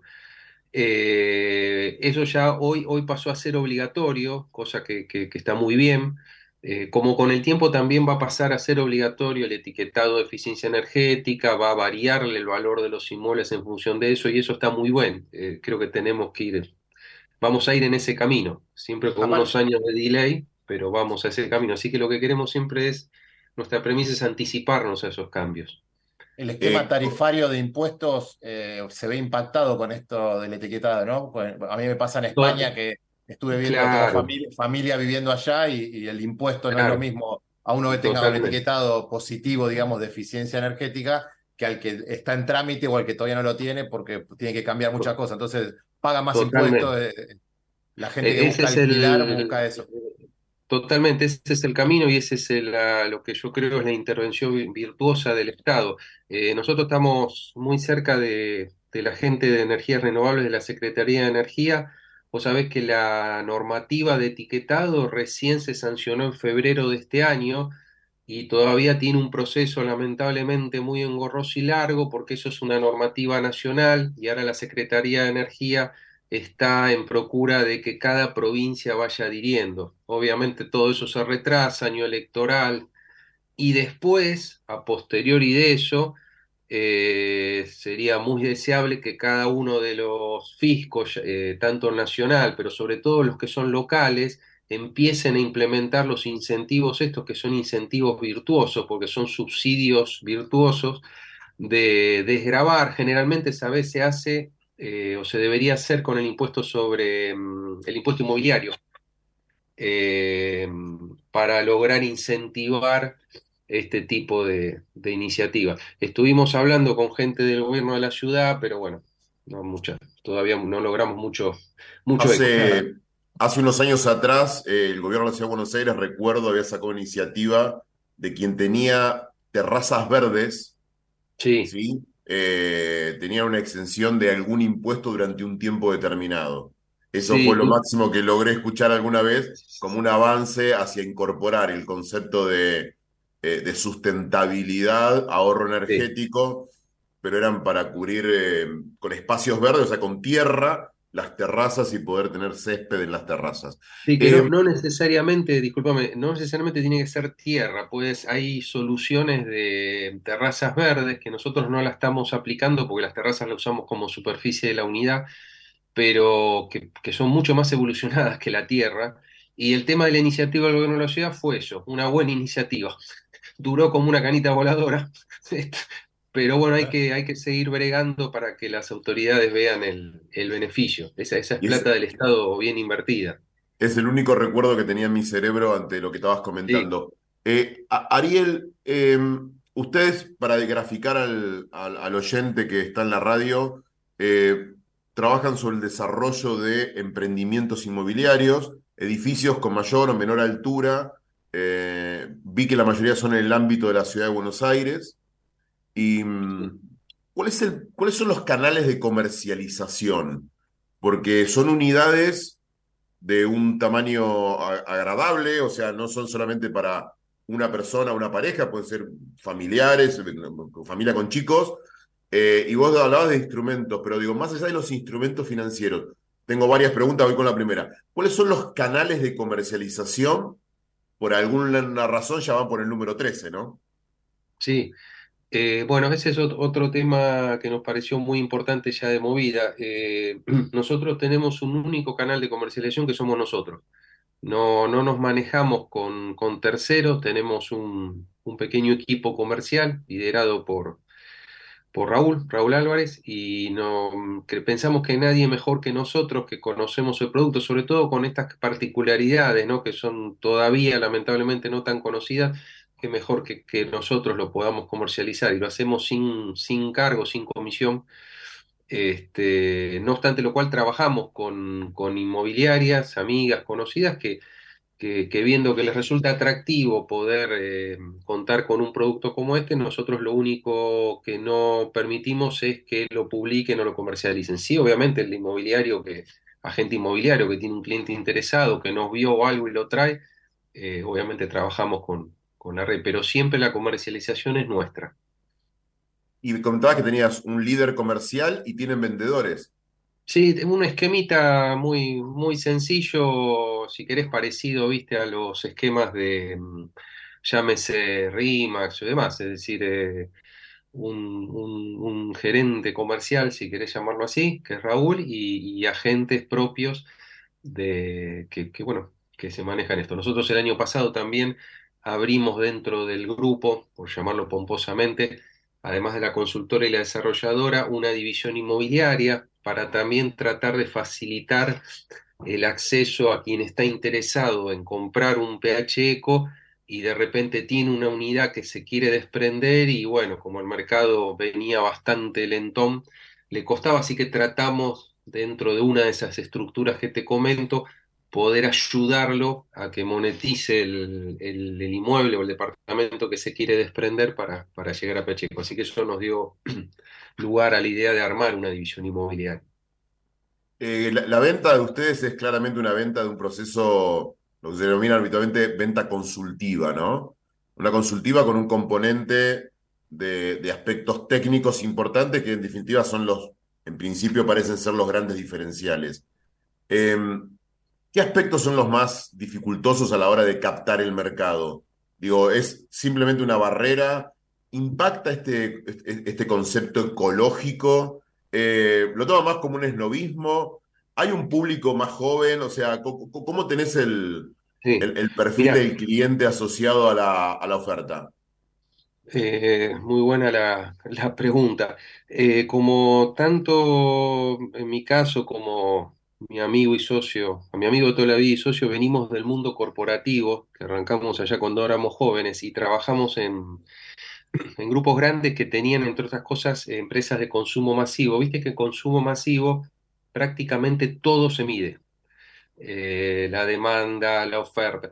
Y, y esta es una de las cosas que más nos atrajo de ir al, al- de entrar al segmento o al, o al mercado o al sector del desarrollo inmobiliario inmobiliario, porque veíamos que que venía muchos años atrasado en ese sentido. Eh, nosotros lo que implementamos son métricas para poder entender cuál es la, la, demanda, el contacto nuestro, no solo en portales tradicionales, llámese zona propia y demás, sino también mucho trabajo en redes, mucho trabajo con campañas dirigidas y después medición. Este, con Google Analytics medir mucho. Y ahí nos dimos cuenta que antes la idea que teníamos o nos dimos cuenta que era para nosotros otra oportunidad es que a diferencia de otros mercados bastante más maduros, eh, acá no, no, se vende un producto. Vos fijate algo muy curioso, eh, que, mm, que salvando un segmento muy premium, muy chiquitito, que donde vos encontrás marcas, ¿no? Fuera de eso, el, producto inmobiliario en Argentina es una marca blanca. No hay marcas, no, no existen. O sea, eh, se reconocen como marcas a las inmobiliarias. De repente dice, uy, mira, este, este emprendimiento es del EPORE, este, y en realidad son quienes los comercializan. Es como que te dijera, che, voy a vender autos, y en vez de reconocer un Ford, vos reconoces a Serra Lima. Entonces eso nos pareció súper interesante para salir de ese esquema y desarrollar un producto. Y yendo a tu última, tu última consulta, el tema eco sí pega y pega mucho. Eh, nosotros pensábamos que nuestro público natural era el público sub 35, si querés. Efectivamente hay mucho interés ahí, pero lamentablemente por la falta de crédito es obviamente el que, no, el que tiene menos acceso. Pero sin embargo, en el público un poquito más maduro, llámese en el de 45, 40, 45 para arriba, claramente el tema eco pega a la hora de, mostrarle lo que es el costo de mantenimiento, las bondades económicas de ser sustentable. La generación más joven, además de valorar eso, sí claramente valora otros atributos como es la tranquilidad, no tener un consorcio con 50 personas que cuando se reúnen se están tirando los sillones por la cabeza, eh, vivir, nosotros vos hablabas de la altura, nuestros emprendimientos son todos de altura baja, buscamos barrios que estén bien conectados pero en zonas tranquilas, hay, hay toda una movida en gran parte de la generación más joven, llámese de 20 a 30, a 35, que quiere salir de la locura. Nosotros, por ejemplo, promocionamos mucho, nosotros no tenemos amenities, somos egoístas, todo está dentro de la unidad, son unidades grandes, en promedio más grandes que un departamento común, las más grandes tienen su propia piletita, su propio patio, su propio jardincito, eh, eso lo valora mucho la generación más joven, la generación más grande dice, eh, cuando vienen a... Cuando te consultan hoy por hoy, la consulta, la primera consulta más común que existe es ¿cuánto paga despensa? ¿Cuánto paga despensa? Esa, esa es la primera. Claro. pero pasa que es un diferencial el tema del pago de despensas y por otro lado, con respecto a lo que decías, eh, creo que el posicionamiento de, de, una marca, de un, un tipo de, viviendas y con el concepto eco es muy fuerte porque también hay muchos que construyen del pozo, arman una sociedad para, una, para un edificio y la, la, liquidan. Eh, y chau, y ahí después abren otra y con otro nombre y, y chau. Y, eh, entonces digo, también cuesta muchísimo y por eso se posicionan las inmobiliarias, pero vos decís, IDICO, IDICO porque hace desarrollo, entonces vos tenés posicionado IDICO porque hace muchos desarrollos bajo el paraguas IDICO. Ahora, eh, y vos tenés 13 con toda la marca ECO, bueno, entonces ah, está buenísimo. Eh, vamos a confiar en esta gente, pero también hay un montón que arman un proyecto, lo, y lo licúan, arman otro, lo licúan, entonces van cambiando de nombres, de sociedades, de fideicomisos. Y, eh, Sí, sí, sí, sí, sí, sí. Sí, no, no es una crítica, digo, hay mucha gente que hace muy buenas cosas, pero nos parece que creemos que el mercado tarde o temprano va a ir despacito hacia ahí.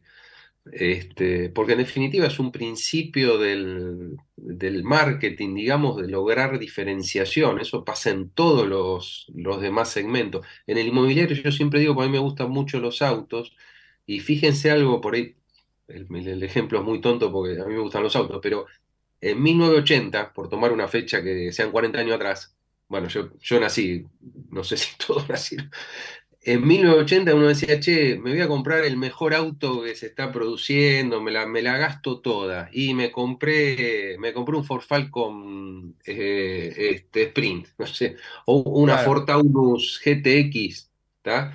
Sí, sí. Es hoy cualquier auto el de la gama más económica supera con creces, y los fierreros que me disculpen, al Ford Taunus o al Ford Falcon en todo, en, valor, de- en, en precio, en performance, en aerodinámica, en confort, etc. Sí, seguridad, tecnología, todo, Todo, todo. todo, todo es, por más que, no sé, mi viejo decía, no, la chapa, no, no, no, no existe. Ahora fíjate o fíjense qué curioso que un departamento gama media, gama media de 1980, yo les pregunto qué diferencia tiene desde lo arquitectónico, ni hablar de la forma de comercialización, respecto a un departamento actual. Ninguna. Pequeñas Claro. cosas. El resto es lo mismo, la misma forma de construcción, el mismo consumo, la mismo, el mismo sistema de calentamiento de agua, el mismo sistema de calefacción, esencialmente, digo. La innovación, si se quiere, en estos 40 años más loca es el tiro balanceado, digo, una pavada. Entonces, digo, es un mercado que todavía eh, tiene un recorrido enorme para, para mejorar. Ariel, ahí, ahí te hago como conocedor del mercado inmobiliario y sobre todo de la construcción. ¿Puede ser que en todos estos aspectos de sustentabilidad, todo ese aspecto de nuevos materiales, las construcciones en horos- horizontalidad, barrios cerrados, semicerrados o todas las variantes que existen, le ha ganado muchos kilómetros a la construcción en propiedad horizontal, ¿no es cierto? Sí, sí, Digo, sí. en el sentido de que esas, esas tecnologías, por dar algunas marcas que son amigas, tipo Retac, por ejemplo, Sí, sí, sí. Frame, Good Frame, o sea, a- a- hay mucho más tecnología puesta en función de la sustentabilidad en forma horizontal que en forma vertical. Eso es lo primero, si esto ustedes lo ven. Y la Sí. segunda es, ¿a cuánto están de ir a la hor- horizontalidad en breve al Gran Buenos Aires? Eh, respecto al primer tema, sí, sin lugar a dudas, como vos decís, Guillermo, penetró mucho más ese tipo de tecnologías. Mi sensación o mi opinión, porque es que esto tiene que ver con el público, eh, tal vez en lo que es gama media, media alta de horizontalidad, eh, se trata de gente que ya ha visto esa tecnología, sobre todo af- afuera, básicamente, básicamente Estados Unidos, entonces como que lo acepta eh, más rápidamente. Para nuestro cliente medio, que vendría a ser, por ponerte un ejemplo, alguien urbano, qué sé yo, en los señores más grandes, mi papá, mi papá cuando entraba te golpeaba las paredes y probaba las canillas, y eso se sigue viendo mucho. Hay algunas cosas que están penetrando y son muy buenas. Nosotros trabajamos al principio, ahora no, por ejemplo, que vos mencionás a Retac, que es un muy buen producto, muy buen producto. Ahora hay un sustituto, un- una copia, eh, y eso de a poquito va entrando. Pero la verdad es que a la hora de vos mostrar el producto, eh, hay mucha todavía tradicionalidad, no sé si existe la palabra o la acabo de inventar, me disculpe la Real Academia, eh, en lo que es la, en zonas urbanas. Eh, no necesariamente en verticalidad, eh, porque digo, nosotros hacemos tres pisos, y sin embargo eh, el- hay muchos aspectos que nuestro equipo comercial tiene que ponerlos en perspectiva para que lo entiendan, que lo vean. Che, mira, esto tiene DBH. ¿Qué es DBH? Mira el doble vidrio. Ah, ¿esto para qué sirve? Entonces hay que explicarlo. Claro. Pero yo creo que va a ir, va a ir de a poco, de a poco va a ir este, eh, permeando, pero va a ser lento, me parece. ¿Y, lo ustedes en la me horizontalidad? eh, ¿cómo? ¿Y ustedes ir a la horizontalidad como Bueno, es que nosotros somos, so- somos como medio horizontales altos, porque uno de los atributos, una de las características de PH Eco justamente es no la altura, que es algo que fíjate que en Ciudad de Buenos Aires los últimos años, y se da en todas las ciudades grandes, cada vez hay como una opinión eh, en lo que es la clase media, llamemos, ¿no? En el sector medio, más reacia a los edificios en altura. Fíjate todos estos movimientos que hay en los barrios, eh, la presión que ejercen sobre el gobierno y los legisladores. eh, dicen, che, mira, yo quiero que no se pierda la identidad de cada barrio. Nosotros jugamos un poco con eso. Nuestro comprador es esa persona, te vuelvo a repetir, que quiere salir a la calle y que no pasen 400 colectivos, que tenga cinco edificios al lado que le tapan el sol. Eh, Esa es nuestra, un poco la idea, ¿no? Eh, y vos me preguntabas otra cosa, pero como hablo mucho, me fui por. No, yo preguntaba si, por ejemplo, desarrollar sus emprendimientos o Ah.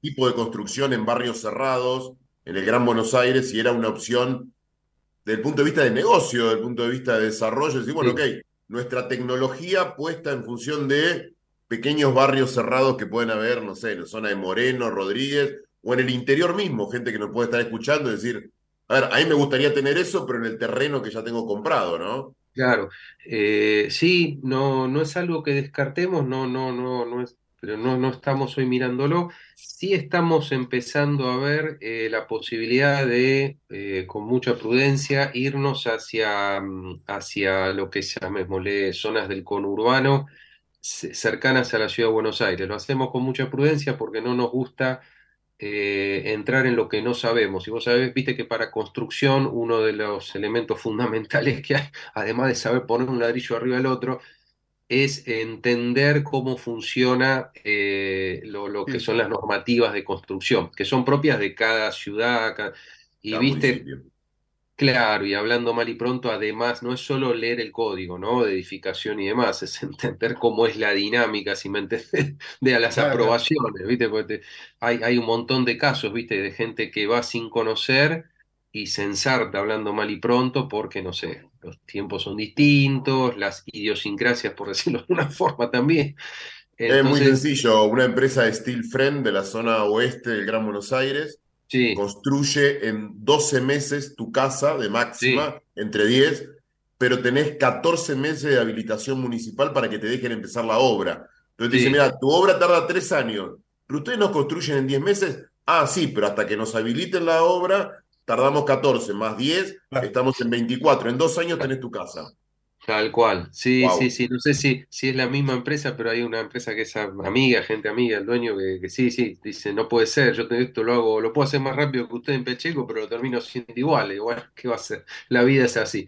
La última, Este, la última, Ariel, de mi parte, del punto de vista comercial, eh, más allá de lo gubernamental y el reconocimiento de estas variables, cu- cu- ¿cuál es el desafío que se plantean para, para los próximos, no sé, cuatro o cinco años desde el punto de vista comercial?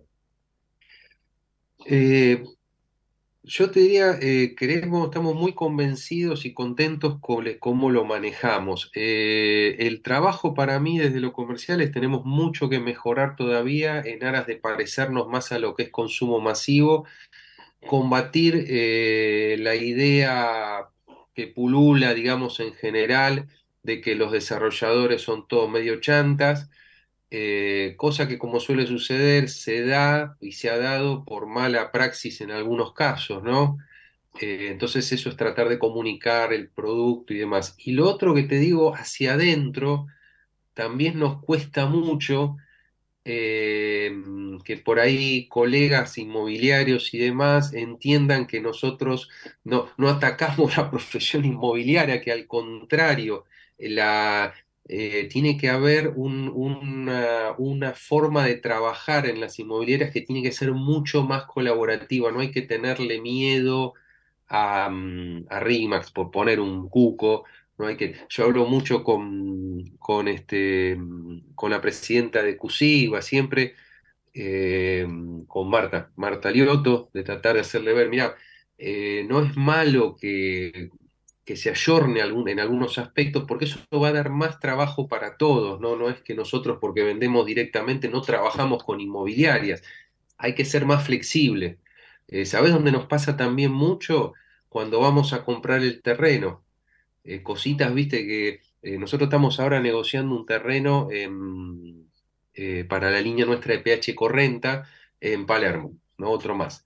Sí. Y nos pasa, nos ha pasado, pero nos pasa que, que ya conocimos al propietario en una reunión y se dio como una buena química, porque él- al propietario le interesa tener unidades de las nuestras, y la inmobiliaria en el medio, por esa preocupación, porque no, ellos tienen que intermediar, hace que se trabe todo. Entonces le digo, muchachos, quédense tranquilos. Eso, eso creo que todavía cuesta un Ah, poco. Me tocó, me tocó en lo personal eh, estar en el medio de una negociación por una propiedad de, de- de mis suegros y, Sí, sí. y que estaba en el exterior y había dos inmobiliarias en el medio y, y- y Uy, los, Dios. escri- y los escribanos. Oh, ¿para qué? Eh, La, la negociación con el fondo es más fácil. me No, me hubiese, me hubiesen mandado a, a negociar con el fondo tranquilamente. No, Bueno, no, no, no. no sabes que de tanta, viste, de, de- de tan cuidadosos que quieren hacer porque tienen miedo de su comisión, que termina Sí, diciendo, sí. señores, señores, todos van a tener su comisión. Ahora, podemos ser más ágiles, o sea, tuve que ser crudo, cruel y duro y horrible, eh, enojado, y Sí, decir, sí, sí, sí. si todos van a tener su comisión, ¿por qué no, no, no hacemos que esto sea más ágil? Porque si no, lo- lo- les voy a sacar, le retiro la propiedad a todos y no me importa, y de alguna manera voy a llegar al propietario este que quiere comprar, al potencial cliente. Y se quedaron, viste, no, pero bueno, pero me meto, me meto en LinkedIn y lo contacto, flaco, o sea, en Facebook, o sea, termino en Instagram. Es- es- para Sí, eso es- existen las redes sociales. Y ahí se, Eh, viste, ahí se, se tuvo que agilizar todo, pero me tuve que enojar, me tuve, tuve que discutir, tuve que pelear, ¿viste? Van a decir, ¿por qué lo hacen tan difícil? Al cohete. Eh, es, es no, no darse cuenta, como nos pasa ya a mí, que tengo más de 50, también me pasa, pero por lo menos Ah, estás de como uno- Guillermo, Guillermo que está casi con 70 años, sí, entiendo. 70, no, no parece. tiene- La verdad que no. Si tiene 70, dame la fórmula, Guillermo.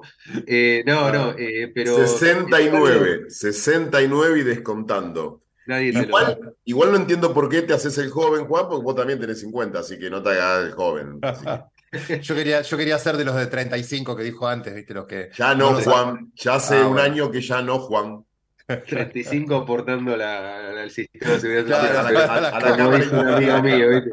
Eh, no, pero una cosa, una reflexión, digo que es tan obvia, pero a veces se nos pasa. Y está bueno por eso estar en contacto con gente joven. Yo cuando doy clase en la facultad, lo, lo más, yo aprendo más que los chicos, porque eh, es otra cabeza, es decir, eh, pensar que mi hija, por ejemplo, menor de 20 años, va- ojalá el día de mañana pueda, va a ir a comprar un inmueble y va a ir a ver las, lo- los cartelitos de inmobiliario. Es como decir, che, eh, es Jurassic Park, no lo conciben, prenden la computadora y no quieren que les hablen, quieren, dame, mostrame, ¿no? Digo, bueno, eso hay que ayornarse, porque el- eh, me parece que hay un valor agregado de, de la buena Bueno, gestión inmobiliaria, a, pero a nosotros no- nos pasó con eh, en grupo, Grupos Generadores, que es nuestra empresa, eh, claro, por eso, por eso el programa se llama Generadores TV, nos pasó que desarrollamos procesos comerciales para una empresa de, muy importante de steel framing. Y, Sí. y dentro de lo que era el modelo de atención, era hacer tours virtuales por videoconferencia de WhatsApp.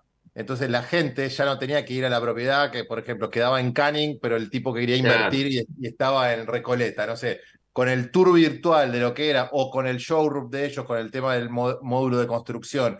Entonces, le- eh, pero bueno, había que armar un modelo de atención, ¿sí? Un- y entonces, eh, una era, más allá de armar los procesos comerciales, eran módulos de capacitación en modelo de atención comercial, Claro. donde no, no era solamente con qué tecnología, cómo llegaba el lead, cómo entraba el funnel, si tenían CRM, todo esto, sino que empezamos a hacer qué, qué es lo que requiere, empezar a escuchar como corresponde al, al potencial consumidor, qué, el qué requiere el mercado, ser más ágiles, tener atención, ya con la foto no alcanza, entonces bueno, el, el, el tour video 360, ¿y qué pasa si lo haces personalizado? Eh, sacás el lead el lead de calidad, lo sacás del embudo y le, le haces la videoconferencia con WhatsApp, por ejemplo, un video de WhatsApp, y ya estás haciendo, bueno, y esas cosas con la innovación funcionan y, y después nos pasó con Retac, que lo mencionamos anteriormente, nosotros le hicimos los procesos a Ardal y, y bueno, dentro de los módulos de construcción estaba la venta a los constructores, a, a desarrolladores, todo más allá de los corralones, los canales típicos.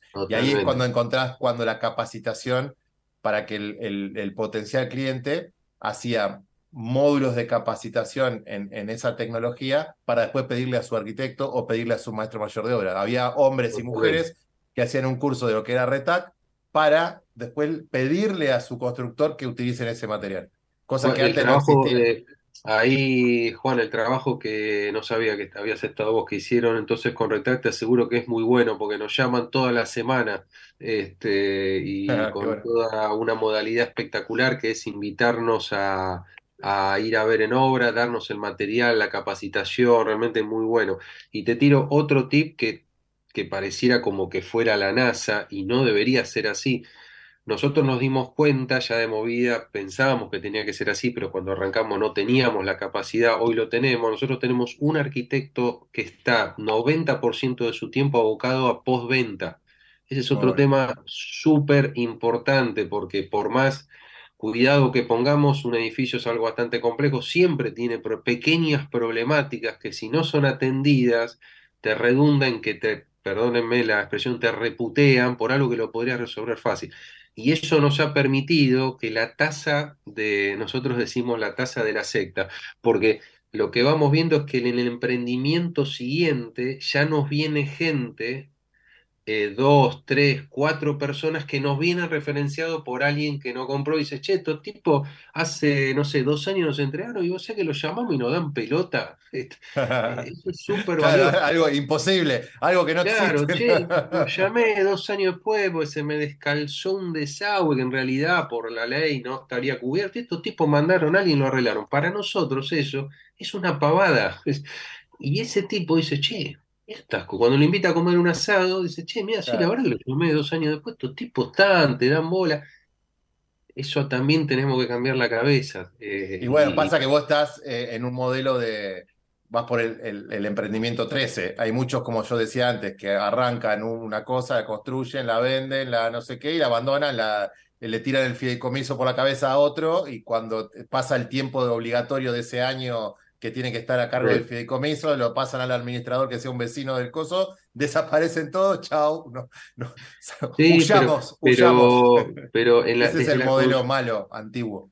Sí, pero además eso tiene que ver, vos sabés que desde la consultora hemos tenido casos de charlas con desarrolladores muy, muy buenos, ¿sí? Muy, que hemos aprendido más, más nosotros de ellos que nosotros, que, pero que eh, a mí me da la sensación, ¿sabes qué? Que todavía en muchos no cae la ficha de que el negocio ese, eh, llamémosle, obscenamente próspero que pudo haber habido, sobre todo en la última etapa fue de post-2001, cuando se empezaron a sacar los dólares, llámese 2004-2005, eh, no, hoy obviamente que no existe y no va a existir más. Eso es lo que le cuesta, me parece.